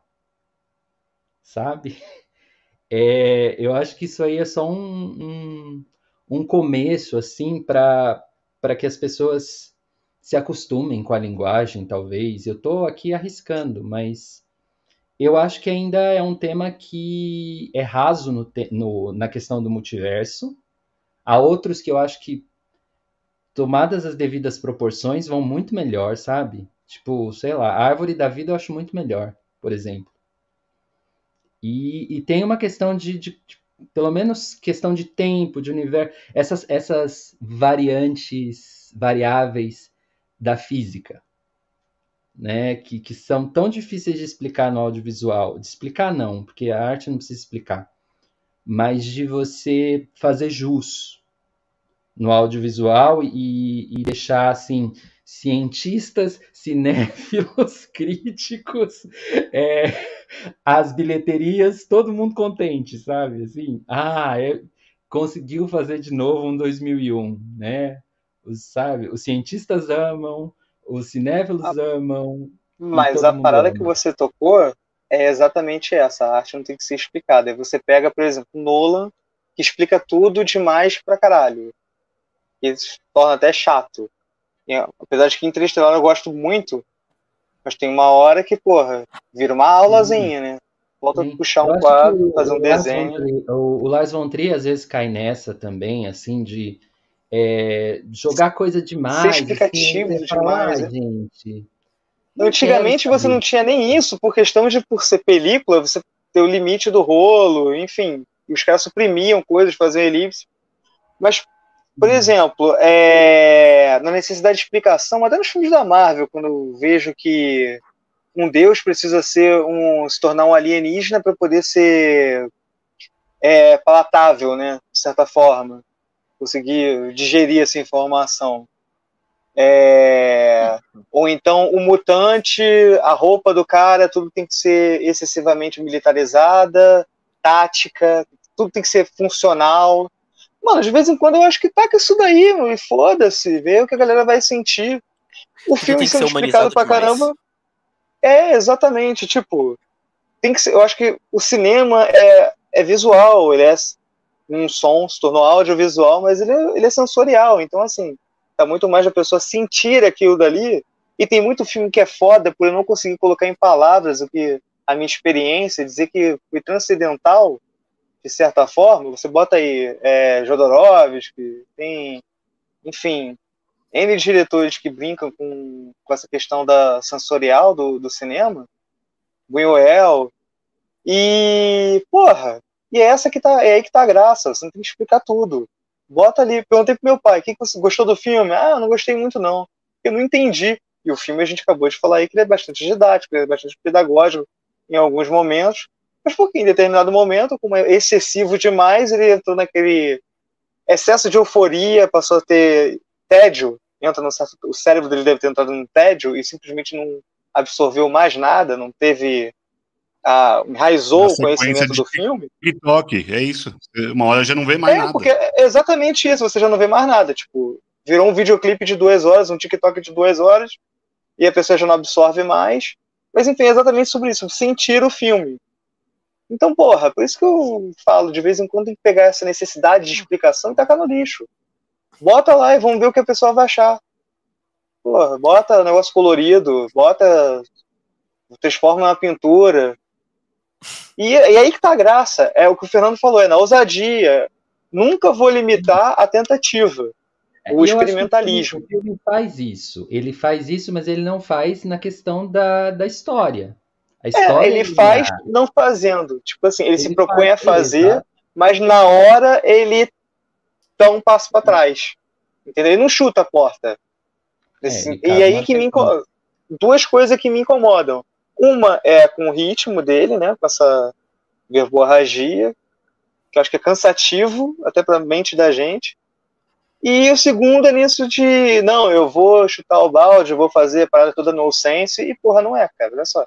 Quando era pra você ser inocente, você resolveu pegar um quadrinho e desenhar. Só faltou descer um lettering aqui com uma explicação das paradas. Porra, Nós uma linha do tempo. avançando muito na hora, Álvaro. Isso não é ruim, porque o papo ainda duraria muito tempo. Mas eu queria fazer uma rodada final. E, assim, fazer o que o filme não faz, que é uma síntese. Tá? Eu queria passar pelo Vitor, Fernando, Álvaro, Henrique, se possível, tá? É só uma provocação. Tudo em todo lugar ao mesmo tempo em duas palavras. Vitor. Histérico e caótico. Quem dá mais? Eu vou falar duas palavras que eu acho que sintetizam o filme. As duas palavras que eu acho que sintetizam o filme são e se?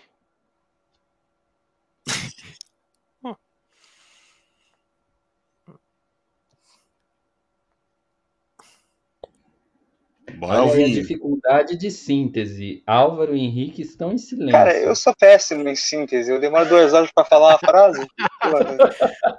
Pô, que pariu, eu... eu sou o cara mais o Álvaro e o Henrique ainda. Puta que pariu. Vocês, vocês colocaram vocês me colocaram junto com o Álvaro. Vocês, assim, vocês não têm ideia da bomba prolixa que vocês criaram aqui.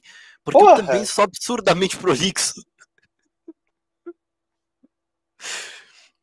Ah. Vamos exercitar, galera. Vamos exercitar, Eu tenho galera. duas palavras. Mas se vocês me permitem, eu, eu tenho duas palavras. Tudo e Aproveita. quase. Tudo e quase. Tudo e quase eu vou aproveitar a, a deixa do Álvaro, as minhas também, já que a gente está brincando com multiverso, já que a gente pode trabalhar com contradição, real e surreal ao mesmo tempo.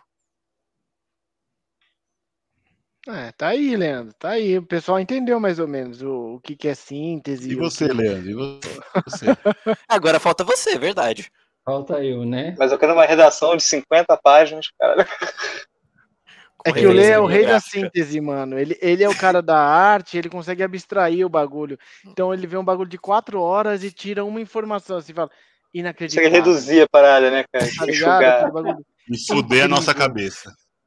Fantástico. Eu, só, eu faço um desenho, um desenho arco-íris, qualquer coisa, mas fala. Assim, vai, Leandro, vai, Eu preciso mais desse poder.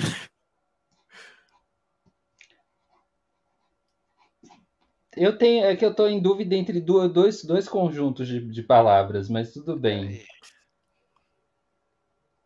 Uma palavra que eu gosto é círculo.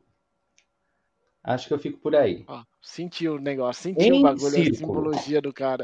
Ele demorou, mas é porque, Duas. mano, tá ligado? O círculo, ele representa o filme inteiro. Vocês falaram aí tudo aí, Álvaro. Você falou. Círculo é a é totalidade, mano. Ele pegou, mano. Ele pegou a parada. É o. É a forma mais perfeita. É a aí. É o Donald. É o buraco negro. Tá ligado? É a matéria É o brioche é lá da galera também. É o brioche. É tudo aquilo que a gente quer e não consegue explicar, mano. É isso aí, ó. É o fiscal do, do imposto de renda. Tá, tá tudo aí no círculo, mano. E é verdade, Gente, o círculo vamos, é uma vamos coisa que tá tops, presente. então. O top Bora. Que topic é que vocês pensaram? é, é o top mais utópico e aleatório de todos os tempos, porque é tudo em todo lugar ao mesmo tempo. Em homenagem às duas palavras do Fernando, que é e se, o nosso top de hoje é e se. Acreditem, a gente teve coragem. Começa E você, se- Leandro, para dar o exemplo.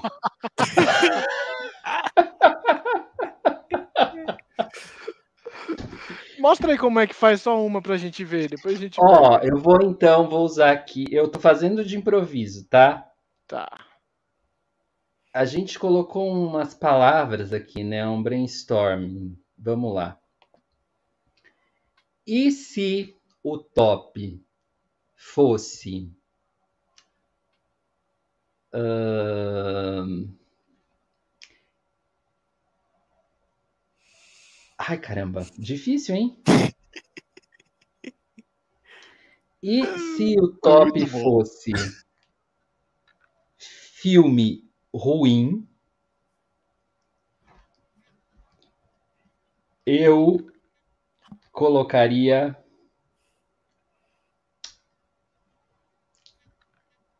Coda. Nossa.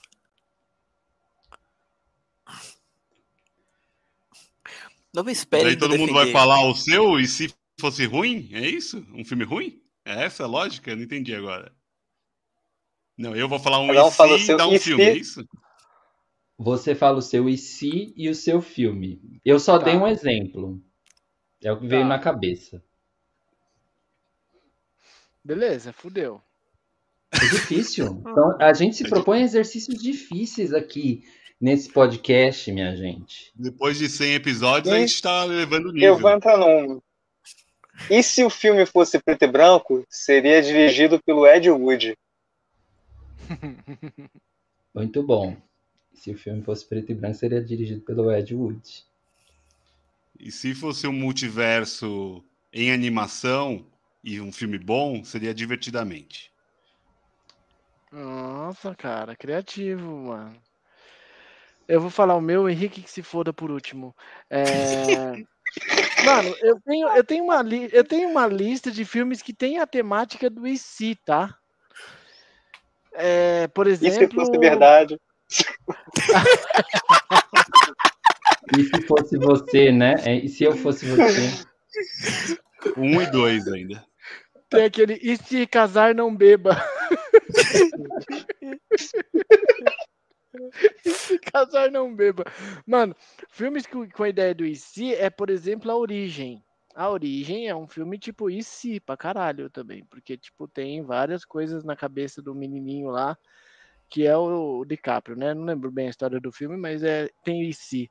Outro filme que tem E se pra mim, que sempre quando eu penso nessa expressão, é Doni Darko. Doni Darko trabalha um pouco com essa ideia do e se, né? Porque ele faz algumas escolhas ali e tal, e as escolhas vão aparecendo ao longo do filme também. É, Eu lembro de e- dois: Efeito Borboleta e Questão de Tempo. Isso, eu ia falar Acrescento mais um. O filme da Grande Família. Vamos trazer cinema nacional. Sim. É, beleza. É, esse daí eu não peguei, não. Fala os seus, Henrique. Fala os seus aí. Os seus é o seu da Grande Família, é isso? Não, não, é. Não, é também trabalha essa temática do IC. Mas. Bom, a gente pode falar, né? E se o, é, a gente fosse falar de filmes que trabalham com linhas alternativas, o esse, eu pensei em um, um, um filme que a gente que esteve aí recente. O Homem-Aranha no, multi, no, no Aranha Verso. No Aranha Aranha Verso, Verso. fala sobre si também. Universo, maneiro. Esse também. É, o What If também, é puder? sério. What If. Olha. Que inclusive significa se. É, E se, e se já, que, já que a gente falou de série, então eu indico mais uma. É The Man in the High Castle, da Amazon. Não sei se alguém viu. Trabalha numa linha também, tô inclusive, ligado. com multiverso. Tá ligado? Se os nazistas tivessem ganho a guerra. Tem também Hum. The Sim. Plot Against America, que é da HBO, que também trabalha essa linha. Tem o jogo Wolfenstein para PS4. e, Enfim, essa geração. O, o Tarantino gosta do tema também, né? Bastardos Inglórios. Sim, E é verdade. muito bom ler, muito Django, bom. é. Bastardos Inglórios, Django Isso. Livre. Olha aí, É, velho. Era uma vez em Hollywood. É, mas ó, eu preciso retirar minha fala do que o Coda é um filme ruim, tá? Foi só um exemplo que veio na cabeça, acho que porque o fi- o filme é bom. O não é merecia ter ganhado, eu acho. Ah, é essa. Eu não, eu não desgosto desse Oscar, não. Puta, eu desgosto pra caralho. cara. Muito puto. O único que eu desgosto, o único que assim dos últimos que eu me lembro que eu desgosto de verdade é de Green Book. Mas eu acho que isso daí é um consenso geral, né? Né? Mas faz parte. Eu acho que o consenso é que há muito tempo a galera tá ficando puta com o Oscar. É. Isso é um É. consenso. Não surpreende. Vamos ter aqui a live do Oscar, hein? A gente vai ter também episódios sobre Oscar. Em breve aí, Sim, quem tá seguindo. sim. Teremos live do Oscar. É, gente, o TikTok não vai acabar. Eu Infelizmente. acho que isso é só o começo do começo do começo. E muito obrigado para você que esteve com a gente até aqui. Estamos a 1 hora e 56 minutos ao vivo com o Fernando, com o Vitor, com o Álvaro e com o Henrique, tentando decifrar esses multiversos, tudo em todo lugar ao mesmo tempo. Que título meio. É um título pretensioso? Vamos, vamos dizer que é, né? Mas é um desafio também, né? Eu acho que o- vale o risco, como, como tantos diriam, né? E muito obrigado, Álvaro. Álvaro, você quer deixar os seus contatos, seu Pix? Quer que as pessoas te persigam nas redes sociais? Eu sou low profile por enquanto. Eu sou bem low profile. Low profile. Isso, o Pix do Álvaro é esse aí mesmo que você está vendo aqui ó, na tela, na descrição. Esse QR Code você fotografa e acabou. Esse aqui. Pode mandar, seja bem-vindo. E você, Henrique? Dá o seu Bom. tchau aí, pessoal. É, primeiramente, eu agradeço muito a honra de estar aqui hoje com vocês, debatendo esse filmaço. Eu agradeço muito o convite de coração e o espaço. E, bom, quem quiser, é, e, enfim, quem quiser trocar uma ideia comigo, bater um papo e tudo, eu tô lá no Cine Olhar, no Instagram, arroba Cine Olhar. No Tinder? Ah, oh, oh, não. Ah, Não, não, não! Ficou calma aí. Ô Henrique, você tem OnlyFriends? Não, OnlyFans. Infelizmente não. Ah, OnlyFriends não, é OnlyFans, né? Infelizmente não, infelizmente não. Acho que eu devia criar. Não, demorou, mano. O Álvaro também, porra, gente, a gente tem que trazer o pessoal aqui, ó, o OnlyFans tá aí também. Mas tem que ganhar dinheiro, né, cara? É, Vamos lucrar. Tem que sim. ganhar dinheiro. Você coloca lá Vamos cinéfilo, aqui, ó, carioca, pelado, curte um... comentando. É, Você que tem que fechar. cinéfilo, carioca, curte o multiverso. Tudo em todo lugar, flores. sem roupa. Opa, mu- muitas, muitas, muitos matizes, né, Álvaro? Quem, quem sabe no universo alternativo, no universo paralelo, isso não tá acontecendo agora, né? Pois Quem é, sabe? quem me dera, mano. Quem me dera. Eu fico pensando várias vezes nesse, nesse universo aí ao longo do dia. o dia todo pensando nele. É é isso, gente. Mais alguma declaração? Alguém mais quer dar os seus contatos? Muito, muito obrigado. Até o próximo episódio. Vamos, estamos chamando de episódio ainda. E é isso aí, 101. Esperamos você aqui no 102. Beijos, obrigado a todas, todos. Esse foi o Obsessões. Curte, compartilha, Valeu. deixa like, faz o que você quiser. Persegue, segue. Até mais.